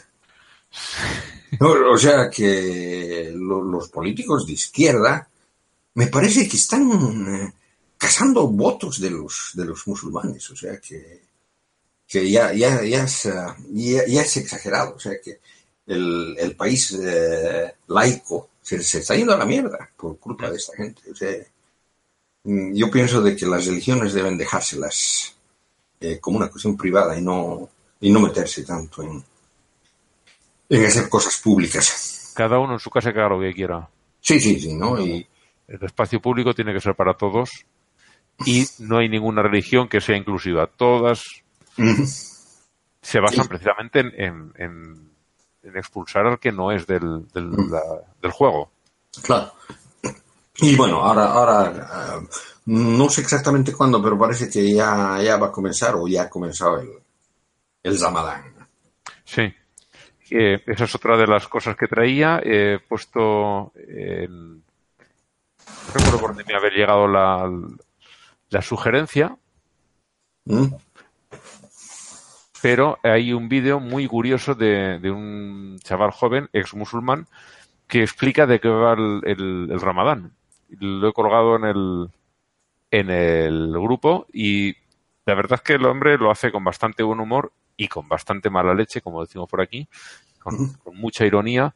Eh, nos explica de qué va eh, el ramadán y, y, entre otras cosas, con eso, em, con esa explicación, yo creo que a cualquiera le va- serviría ya para dejar de ser musulmán porque mm, No, pero revienta- eh, eso, eso, eso es, eso es bien difícil, eso es bien difícil. o Sí, sea, es muy difícil, es muy difícil que lo dejen. Pero razones, solo con esto, que seguramente hay muchísimas más, pero solo con esto ya hay algo que dices, algo no funciona dentro del Islam, después de Claro. ver No, no, de que algo no funciona ni, Sí. ni en el Islam, ni en el cristianismo, ni en el judaísmo, ni en el budismo, o sea que, que todas, todas, todas, tienen, eh, eh, está- están basadas en, en mentiras. Es un, es un engaño. Es un engaño, o sea, son, son eh, estafadores profesionales. Mm. No, no, no es otra cosa, son estafadores profesionales que engañan a la gente. ¿no? Y, pero la- el problema es de que la gente está tan engañada de que es bien difícil sacarles del engaño. Y bueno, yo, yo pienso, o sea, de que al menos mm, mediante, mediante esto de a teorizar, he querido dar un, un granito de arena para tratar de sacar a la gente del engaño, ¿no? Aunque, aunque en realidad me parece que también tenemos eso del confirmation bias, o sea que la mayoría de, lo que- de los que nos escuchan ya son ateos. Sí, vamos predicando para el coro. Y, y claro, o sea, de que sería bueno de que nuestros oyentes les hagan escuchar el programa a amigos creyentes, a ver, eh, que abran los ojos. Pues sí. Sí, bueno. resultaría bastante interesante. Mm, Pero tenemos lo que tenemos. sí. Eh, pueden ponerle toda la voluntad del mundo, pero es muy difícil conseguir a alguien que alguien lo escuche. Mm. Como dice este compañero que nombro de vez en cuando, es muy difícil que alguien vea algo cuando su sueldo, por decir algo, depende de que no lo vea.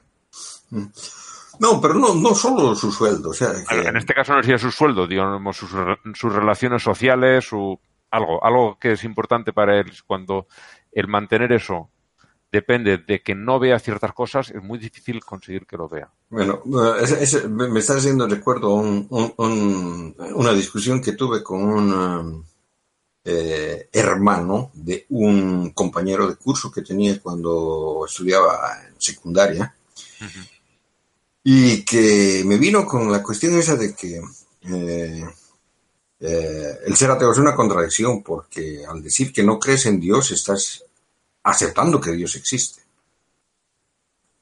¿No? Me gustaría saber cómo llega a esa curiosa conclusión. Bueno, o sea, de que si, si estás diciendo que Dios no existe, entonces estás aceptando que hay Dios, ¿no? Y Sí. yo le digo, bueno, entonces eh, lo mismo que pasa con el pato Donald, ¿no? Si, mismo, si tú hablas del pato Donald, entonces estás aceptando que el pato Donald existe, ¿no? que es real. Pero, pero, o sea, de que la, la discusión ha- ha sido así bastante corta y con- concisa, pero eh, no le entendió la, o sea, que no, no le entiende la falacia lógica que está cometiendo y, y us- usa otras falacias, ¿no? O sea, en realidad lo que dice está basado en un libro que está escrito por un periodista y, bueno, o sea, que eh, eh, basta, basta ver la conclusión lógica que saca, ¿no? Este, este periodista, además, que originalmente era anglicano y luego se casó con una católica y se convirtió en cato- al, ca- al catolicismo. Y, y es, es- es- o sea que es claramente creyente y, su, y de lógica formal no, no tenía la más mínima idea. O sea, o sea que, Bueno, eh, vamos a- con otras noticias más. Eh, de lo que decía del cambio generacional en Estados Unidos, eh, he visto una noticia que también me gustó mucho, que es que los estudiantes de Utah, bueno, o un grupo de estudiantes de Utah, han conseguido convencer a los republicanos de su estado, que allí son, es uno de los estados duritos de, de los republicanos, de donde están sí, la son- son mormones, ¿no? Sí, mormones. Eh, pues han conseguido convencerlos de que el cambio climático es real y que está originado por el hombre, que ya es hacer un esfuerzo de convencer a la gente porque eh, Mm. estos, de nuevo, es gente que tienen un asiento donde lo tienen en parte porque les votan algunos que no quieren reconocer que el cambio climático es real porque sus puestos de trabajo dependen de ello, mineros y demás, y, y presionan a estos y aún así han conseguido dar la vuelta y, hacer que, que lo reconozcan porque ya no tenían más remedio. La, la- la opción que les quedaba era mentir. Eh, en Islandia, que hace un- anunciamos hace un tiempo que se iba a, hacer un referéndum para prohibir la circuncisión sin motivos médicos a, a los niños pequeños, pues ha salido el voto en contra. No lo van a prohibir y es una pena. Mm. Y no sé qué otras noticias Y, tenía por ahí. y- y eso, y eso también solamente, solamente por tener un determinado respeto a las religiones. Sí. Como si las religiones te respetaran. Sí. Mm. Luego, eh, un artículo que está puesto también aquí en la sección de noticias, eh, que recomiendo a la gente que lo lea, es bastante largo, no podemos entrar porque ya no estamos llegando a las dos horas, eh, que en España tiene una extraña atracción para las sectas apocalípticas. Han venido muchísimas aquí, de estas que terminan suicidándose estilo Heaven's Gate. Eh, muchas se han establecido aquí, algunas siguen funcionando, aunque de vez en cuando hacen una redada y detienen a la gente y evitan los suicidios, pero eh, vienen, curiosamente vienen, y sobre todo van a las Islas Canarias. Ya la, la razón no la sé. Hay mucha tontería alrededor de las Canarias, como que son los restos que quedan de la Atlántida, que allí van atlantes y extraterrestres eh, de día y de noche y ya, conoce mucha tontería, le, le ponen mucho misterio de, misterio de, de- de tienda chinos de todo un euro, pero algo tienen esas islas que atraen a, a esta gente. Y vale la pena leer el artículo, está muy bien. Y no sé, hay más noticias, pero ¿quieres comentar tú alguna? No, no, lo, lo, que, lo que te iba a decir es de que no todas las sectas apocalípticas terminan en suicidios masivos. Hay algunas que luego de, de que no se cumple sus, eh, sus, presi- sus eh, profecías, no, no, no, no se cumple, va- se, se van más o menos como lo que han hecho los cristianos, ¿no? Con eh, eh, cambiar las expectativas, hacer, hacer cosas espirituales en lugar de eso. Y se forman nuevas religiones, o sea, muchas religiones, el- bueno, el cristianismo principalmente no ha, ha nacido así, pero muchas otras, o sea que, por ejemplo, los adventistas, los adventistas del séptimo día también han comenzado como, como una secta apocalíptica, Y incluso se han, sí, bueno, vienen de la misma, de la misma rama, ¿no? De la misma rama. O sea que han, han ido a, a ves- vestidos de blanco, se han subido un cerro a esperar que venga que, la, la segunda venida de Cristo y no vino, ¿no? o sea, de que, de que y, y aún se mantienen, aún siguen, siguen vivos, aún siguen predicando y Y, prediciendo el fin del mundo, de vez en cuando. de vez en cuando algunos. Eh, bueno, a, a- a otros ya, ya han abandonado la, la práctica esta, mm, se han, se han establecido más, o sea, o sea que entran casi dentro del, han- se han metido dentro de- de- del, del sistema, ¿no? De las denominaciones cristianas y todo eso. Pero el mismo cristianismo ha nacido así, o sea que no es, no es nada raro. O sea que tienen, tienen bases, eh, bases en su libro, ¿no? Y, pero, como te digo, o sea, no, es- no, es, no, es, eh, no es una cuestión necesaria. o sea, lógicamente, muchas, muchas terminan sí, suicidándose. ¿no? Ajá. De hecho, muchas de estas eh, predicciones del fin del mundo tiran de la Biblia para fijar fechas y demás. O sea que Mm. material tienen de sobra. Sí, sí. Bueno, Uy, sí. ya co- como canción de cierre volvemos a uno de nuestros clásicos que ya ha salido de vez en cuando por aquí, que es el señor Roy Zimmerman. Y la canción que ponemos la elegí ya hace dos semanas y tristemente se, se ha puesto de, de actualidad otra vez. Eh, esto no podía saberlo yo cuando lo elegí, que es, eh, bueno, traducida porque es muy largo y mi inglés no es tan bueno como para, para meterme con todo esto. Es a las víctimas de esta tragedia les enviamos nuestros pensamientos y oraciones. ¿no? To the victims of this tragedy we send our thoughts and prayers. No me ha salido tan mal. Y este es nuestro cierre. Hasta dentro de un par de semanitas. Chao, chao.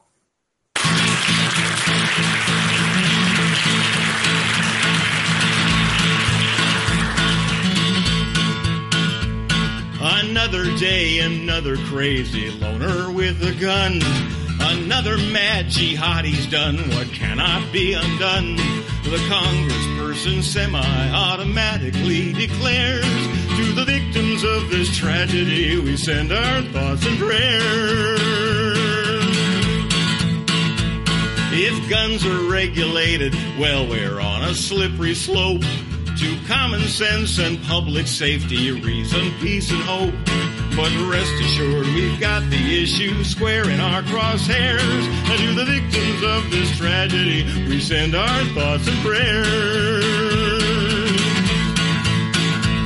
Aim high, we say, shoot straight, we say, go for the kill, we shout. We've got the enemy in our sights, we say, let's take 'em out. We vomit violent rhetoric like drunken legionnaires. And to the victims of this tragedy, we send our thoughts and prayers.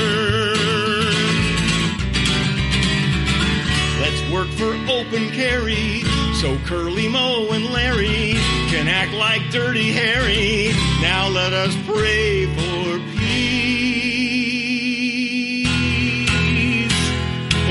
throw another AK 47 in the cart for hunting deer, of course, who might be shopping at Walmart. We answer to a higher truth called what the market bears. And to the victims of this tragedy, we send our thoughts and prayers. The tree of liberty is watered with a tyrant's blood. Yes, so says Thomas Jefferson, or was it Elmer Fudd? The tree of liberty is watered with a tyrant's blood. Uh, for bloody insurrection, a true patriot prepares. And to the victims of this tragedy, we send our thoughts and prayers. I love that Second Amendment remedy. And so I'm voting for Yosemite Sam. Yes, I am, yes, I am, yes, I am. So take comfort, I mean cover. It's a problem we can't fix. There's nothing certain in this world except guns and lunatics. Our words say we're so sorry. And our actions say who cares to the victims of this tragedy. Of every subsequent tragedy. We'll send only our thoughts and prayers